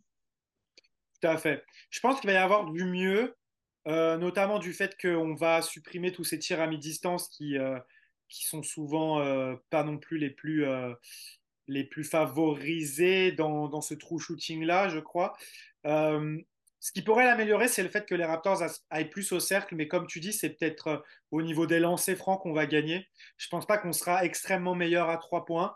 Donc en soi, je te suis. Ça va peut-être être mieux, peut-être qu'on va monter 22, 21, mais je ne vois pas rentrer dans le, dans le deuxième tiers euh, niveau shooting. J'espère qu'ils nous prouveront le contraire, mais, euh, mais je te suis là-dessus. Je suis suis pas super chaud. Ça reste pas une des forces de l'équipe et on verra. Ça sera une bonne surprise si c'est euh, si le cas. On refera le point à la à la mi-saison, je pense. On fera un petit point sur ces over/under.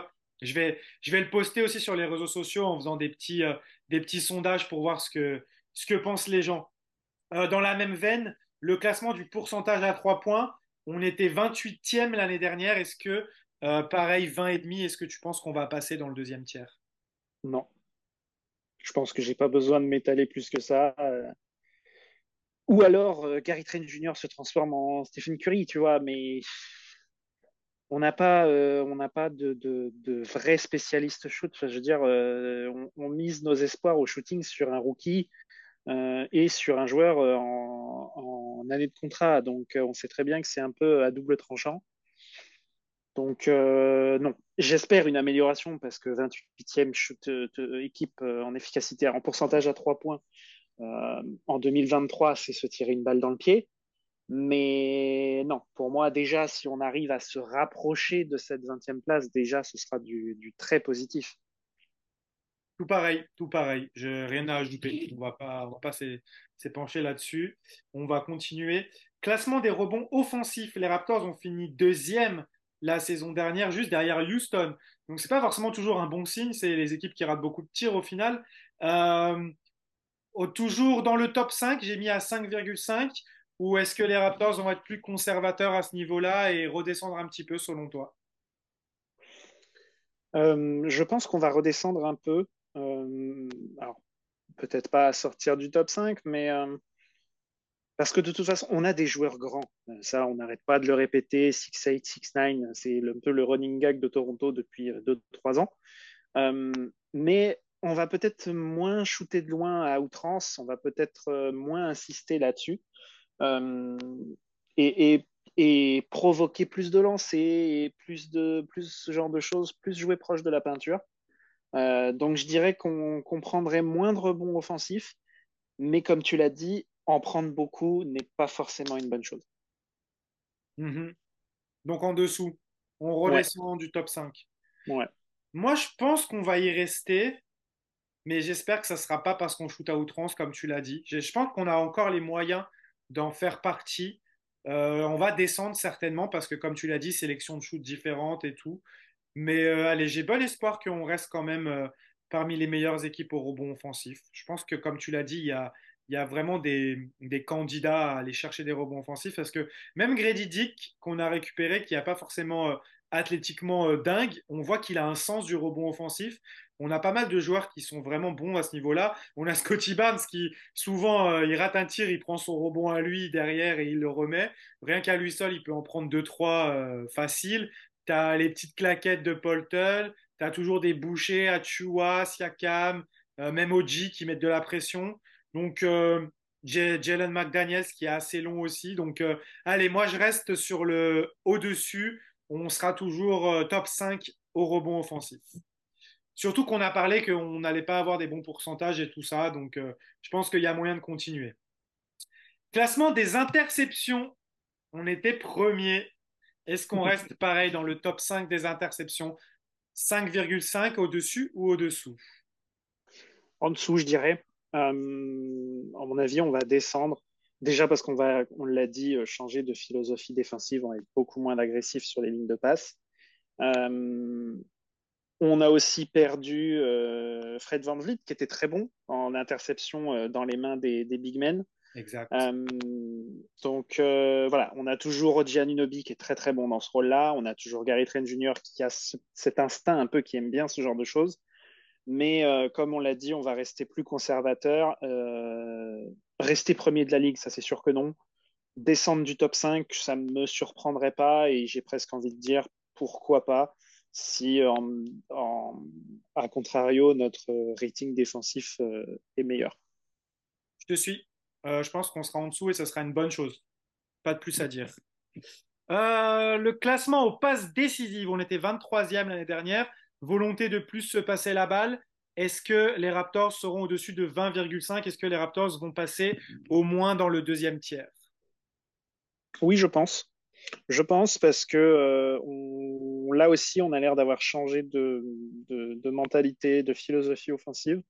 Euh, d'autant plus que si on a parlé, euh, si on a effectivement ce dont on a parlé tout à l'heure, un Dennis Schroeder qui passe sixième homme au cours de la saison, son nombre de passes décisives pourrait augmenter mmh. parce qu'on aura des shooters autour de lui. Donc, euh, donc ouais, je pense qu'il y a moyen de rentrer dans, dans le top 20 euh, en, en, termes de nombre de passes décisives par match.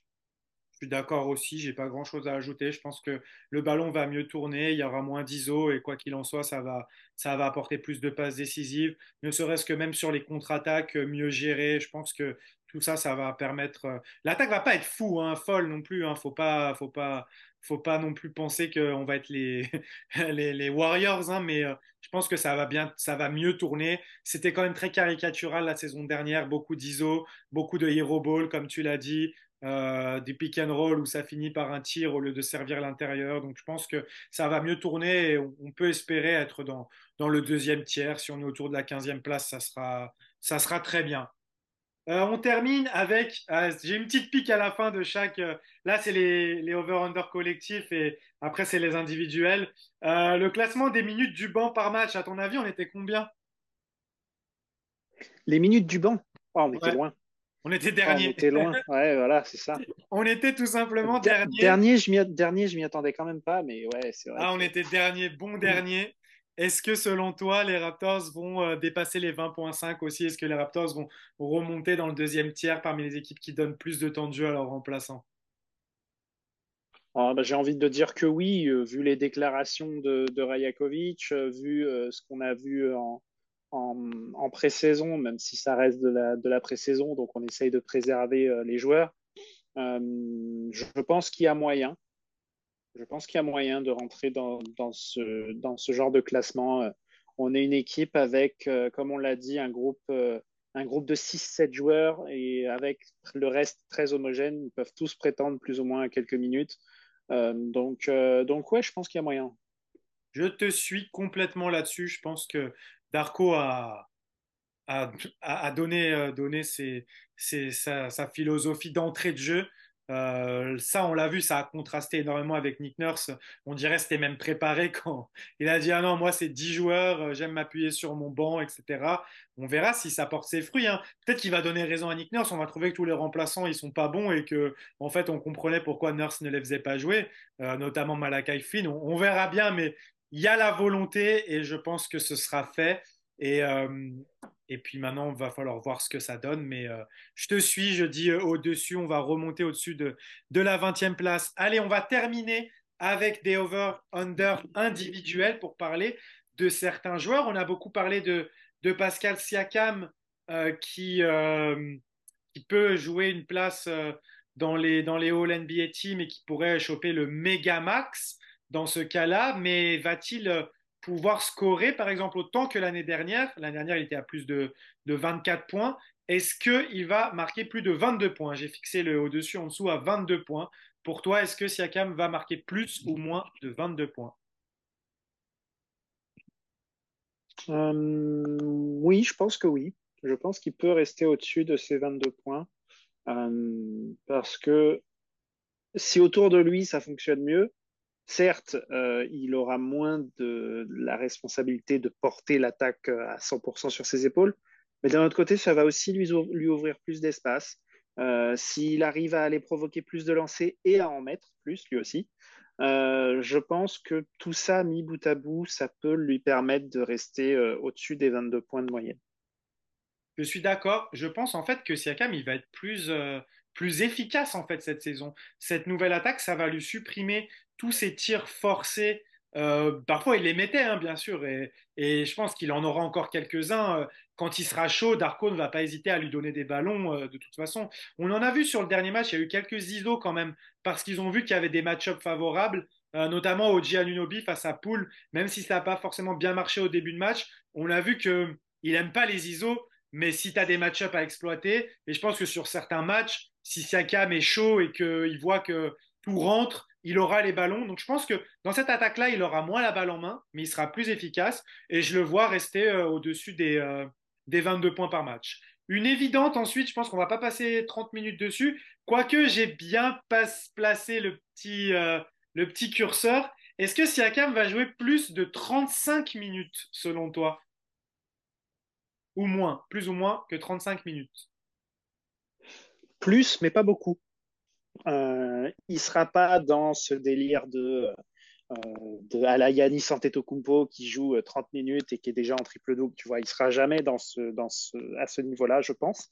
Donc, plus de 35 minutes, mais allez, ça va se jouer à 36, 37. Et puis, surtout, ce ne sera pas à, aussi grosse intensité, avec autant de responsabilités et, avec, avec une quantité de ballons et de, et de fatigue aussi élevée. Je pense qu'on sera sur un nombre de minutes euh, conséquent quand même, mais euh, plus, j'allais dire plus dilué, je ne sais pas si c'est le bon terme, en tout cas moins éprouvante pour lui. Géré d'une façon différente. J'aurais dû te donner le chiffre de l'année dernière parce qu'en fait, il était leader de la ligue avec 37 minutes la saison dernière. Ouais, bah tu vois, pour moi, il sera un petit peu dans ce range-là, peut-être entre les deux, tu vois, mais, euh, mais pas avec la même gestion, pas avec la même, la même intensité nécessaire à chaque instant. Mhm. Mais tu le vois quand même au final avoir un gros temps de jeu parce que entre 35 et 37, là, ça te fait rentrer euh, malgré tout dans les plus gros temps de jeu de la ligue. Donc, quand même, tu penses que Darko voit en lui un joueur vraiment important et qu'il va quand même garder un gros temps de jeu?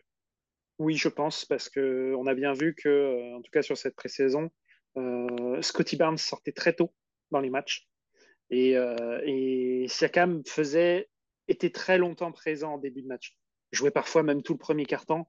Donc, euh, je pense que le nombre de minutes sera quand même conséquent. On a besoin de lui. C'est quand même, encore une fois, notre meilleur joueur. Euh, c'est un double All-Star. Enfin, voilà, c'est à un moment donné, euh, on ne peut pas se passer de lui. On n'a pas l'effectif pour. Ça sera à surveiller. Moi, en fait, j'ai mis le 35, mais je me suis mis une balle dans le pied parce que j'aurais dû mettre 35 et demi parce que je pense qu'il va être autour de 35.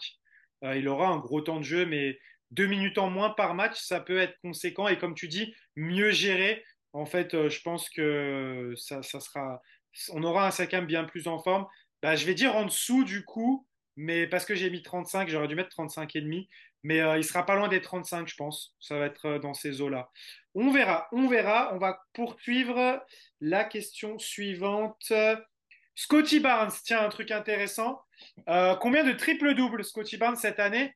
Euh, j'ai mis à 2,5. J'ai pas mis énorme. Est-ce que tu penses qu'il va en faire plus de 2 ou moins? Moins, je pense. J'ai du mal à voir Scotty Barnes euh, enchaîner les matchs à plus de 10 passes. Euh, prendre 10 rebonds, ça oui, ça va lui arriver. Mettre 10 points, évidemment. Mais, mais faire des, un gros, gros match à plus de 10, à plus de 10 passes, faudrait vraiment que ça se passe extrêmement bien, que Schroeder passe sixième homme et que euh, ses facultés d'organisation de, jeu soient vraiment folles euh, très tôt pour pouvoir, euh, pour pouvoir atteindre ce genre de choses. Je, je, je le vois mal faire plus de 2,5 de deux, de triple-double cette année. Ok, ça se tient, moi je te suis aussi. Je pense que c'est pas encore un passeur assez prolifique sur demi-terrain pour, pour atteindre régulièrement les 10 passes. On sait qu'il va en faire énormément sur contre-attaque et c'est d'ailleurs pour ça qu'il a un Schroeder à ses côtés pour l'instant. Hein. Alors oui, comme tu le dis, c'est si tout va bien et que petit à petit il se sent vraiment bien dans le système et que c'est lui qui devient le meneur de jeu titulaire et que Gary est l'arrière à ses côtés, pourquoi pas? Mais même, même dans ces cas-là, j'ai du mal à le voir jumper à ce point euh, parce qu'il était à quoi? À 5 ou 6 la saison dernière? Par match? Ouais, mais même ça, déjà, tu vois, s'il arrive à refaire ça. Déjà? Déjà, c'est très très bien. Non, je crois Déjà, avoir un Scotty Barnes qui tourne à 6 ou 7. 4 l'année dernière, je crois. Ouais, plus de 5, je trouve ça beaucoup. Hein. Ouais, c'est déjà beaucoup. Euh, si déjà il tourne à 5-6 passes cette saison, euh, très bien, très très bien, très encourageant. Euh, d'autant plus avec l'effectif autour, qui je rappelle n'a pas n'est pas n'est pas très ne fait pas partie des effectifs les plus talentueux de cette ligue. Donc non non faire faire des triples doubles c'est quand même aujourd'hui très très loin d'arriver. Parfait, je te suis là-dessus. On enchaîne, on a bientôt terminé. Oji Anunobi, combien de points pour lui cette année? 16,5. L'année dernière, je crois qu'il était à 17 quand même, ou à 16, je ne sais plus exactement. J'ai mis entre les deux. Euh, 16,5 plus ou moins pour Oji? Plus. Plus, euh, surtout si Gary Trent Jr. effectivement sort du banc, si ça, ça s'éternise, on va avoir besoin des points d'Oji. Euh, donc, euh, donc pour moi, je dirais plus. Il veut plus de responsabilités, je pense que ça c'est clair, il n'y a pas de fumée sans feu, les rumeurs et tout, il est en année de contrat. si son pourcentage à trois points se maintient, s'il va provoquer plus de lancers, pour moi, il, peut faire plus, il faut qu'il fasse plus. Donc pour moi, au-dessus de 16,5, t'as dit? 16,5, ouais. Ouais, au-dessus de 16,5. Pas forcément, il va pas, il va peut-être pas monter à 20 points par match, mais plus de 16,5, ouais. C'était ma question. Est-ce que tu le vois passer vraiment un gros step à plus de 20 points ou c'est juste 17, 18, 19 par là, mais ça sera toujours une progression?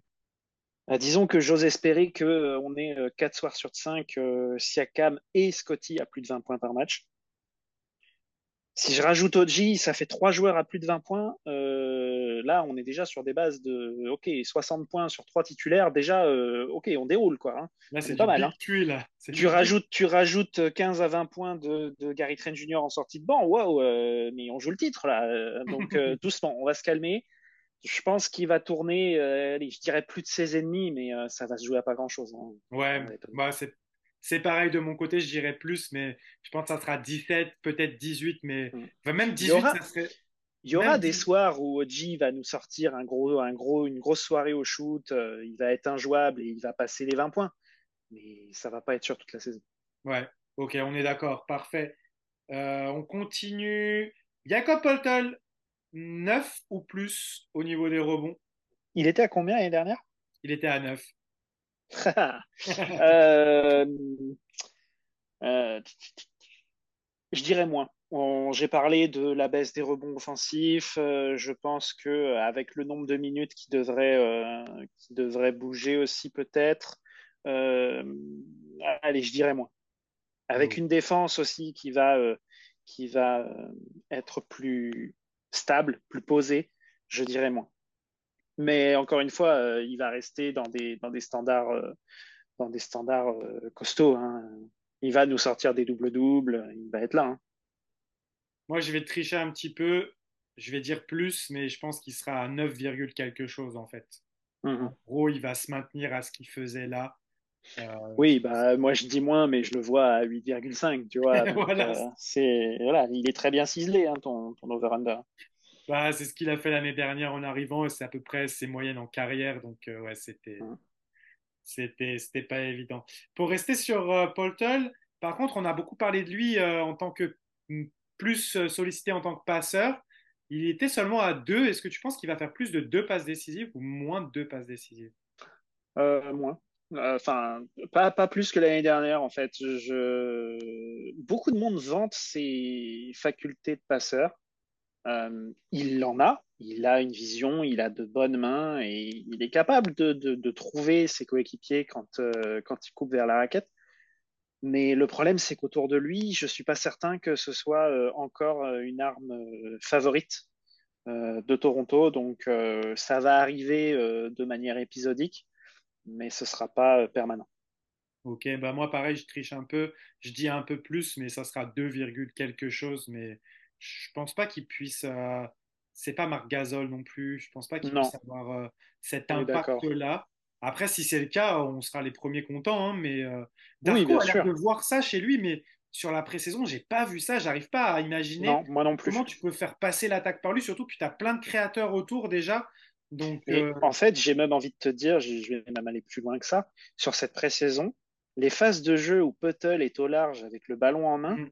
je me dis, mais, mais, mais pourquoi? Mais qu'est-ce que, qu'est-ce que tu fais là? Et il y a des fois, je regarde le défenseur en face de lui, je dis, mais pourquoi tu es aussi près? Ouais. Laisse-le, laisse-le, laisse-le, laisse-lui de la liberté, il hein, n'y a pas de problème. Hein. c'est ça. Donc, euh, ouais, j'ai un peu de mal avec ça. On va passer, il reste trois questions.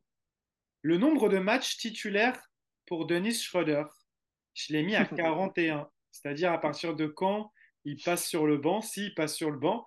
Mais si tu ne le vois pas passer sur le banc, tu peux dire plus de 41 aussi. Je vais dire, euh, allez, on va être optimiste, je vais dire moins. Euh, parce, que, euh, parce que pour moi, euh, je, veux, je veux que ça se passe bien. Je veux que Gary Trent Jr. prenne sa place dans le 5 pour les bonnes raisons. pas de manière obstinée parce que j'adore Gary ou quoi que ce soit, parce que je veux que ce soit ce qui marche, parce que j'ai envie que j'aime ce groupe de jeunes là, composé de Scotty Barnes, de Unobi, de Gary Trent Jr. J'aime bien l'énergie qu'apporte Grady Dick, l'engouement autour de lui. Euh, et, je veux que ça marche. Et avec un Gary Trent Jr. en année de contrat, euh, je veux qu'on euh, qu'on arrive au moment des négociations tous sur la même longueur d'onde. C'est-à-dire, OK, Gary Trent Jr., c'est un titulaire en NBA et il veut rester à Toronto et Toronto veut le garder. Je veux qu'il y ait une espèce d'alignement des planètes dans ce scénario, donc je vais dire moins. Très bien, très bien, très bien. moi, j'hésite sur cette question-là. C'est vraiment dur de se prononcer maintenant parce qu'on a vraiment l'impression que que Darko aime beaucoup Schroeder et que c'est vraiment son meneur. Euh, je ne sais pas si ça va pas prendre plus de temps que cela pour qu'il change les choses. Ça va dépendre de Scotty aussi, comment il va gérer l'attaque. On l'a dit aussi, est-ce que Gary finira la saison à Toronto? Il y a plein d'inconnus à ce sujet, donc c'est très difficile de se prononcer. Je vais dire plus juste pour dire l'inverse de toi, mais euh, j'ai pas d'argument en vrai. C'est trop l'inconnu et cette question, elle était trop compliquée. On termine avec euh, Gary Trent, justement, ses points. Parce que quand même, il tournait à 17 points la saison dernière. Et comme tu l'as dit, là, si on attend 20 euh, plus pour Barnes, 20 plus pour Siakam, 17 euh, pour, pour Oji, à combien tu vois, tu vois Gary plus ou moins de 17 Moins. Moins parce que, parce que les minutes vont être beaucoup plus diluées, déjà, premièrement, si on tourne à 10 joueurs par soir. Euh, parce qu'il va falloir qu'il s'ajuste peut-être à différents rôles, avec différents groupes de joueurs avec lui sur le terrain. Euh, parce que l'attaque va être moins sur du shoot à mi-distance aussi, on sait qu'il aime beaucoup ça. Euh, parce qu'il y aura encore des soirs où je pense son adresse va être un peu en dents de scie. des soirs où il va être très bon, des soirs où il va être pas dedans et ça va juste pas rentrer. Donc, donc je vais dire moins. Mais je, préf... je, je, je serai sur moins de 17 points mais une impression positive. C'est-à-dire que c'est euh, moins de 17 points, mais des bons pourcentages sur la saison entière. Euh, et un impact de se dire ah ouais Gary Trent Jr il fait une saison un début de saison en sortie de banc et une fin de saison en tant que titulaire heureusement qu'il était là pour Toronto il m'a volé les mots de la bouche c'est exactement ce que j'allais dire désolé dire moins mais avec une meilleure efficacité et j'espère avec des chiffres à la passe en augmentation avec des meilleures décisions du playmaking qui s'améliore et euh, beaucoup plus d'efficacité, même si, comme tu le dis, ça reste un shooter microwave un petit peu, où on sait que sur certains matchs, ça rentrera pas. Mais comme tu l'as dit, Darko, il veut aussi élargir sa rotation. Donc, je euh, je serais pas étonné que si, si euh, Gary, ça rentre pas, il va appeler Grady et lui dire, allez, là, il y a du relais à prendre, ou autoporteur, ou, ou en tout cas des joueurs qui sont capables de shooter. Donc, ouais, je te suis. moins de 17, mais euh, plus d'adresses et plus de passes décisives pour moi. Et la dernière question, Darko Rajakovic prendra-t-il plus ou moins de 10 fautes techniques cette année? Euh, Moins quand même. J'ai l'impression qu'il a l'air plus calme, plus posé, euh, qui, qui frappe pas autant de vagues que, que Nick Nurse en faisait.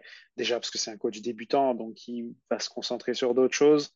donc je dirais moins. Parfait, moi aussi c'était juste la petite pique pour, pour Nick Nurse, j'ai pas réussi à trouver les chiffres, mais euh, j'avais trouvé un truc de 2019. Euh, c'était déjà la mi-saison et Nick Nurse était leader de la ligue avec 7. Donc, euh, à mon avis, 10, c'est.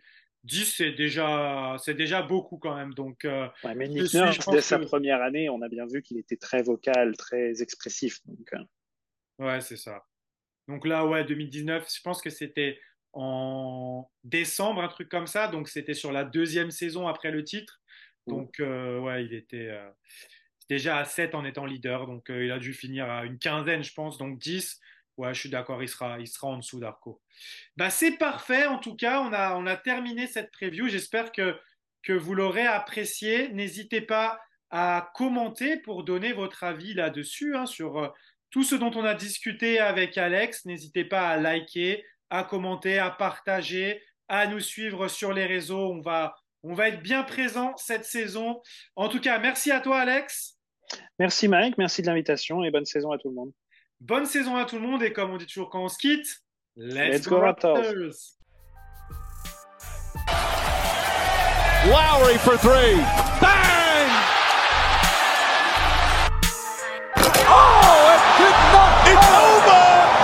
It's over, ladies and gentlemen.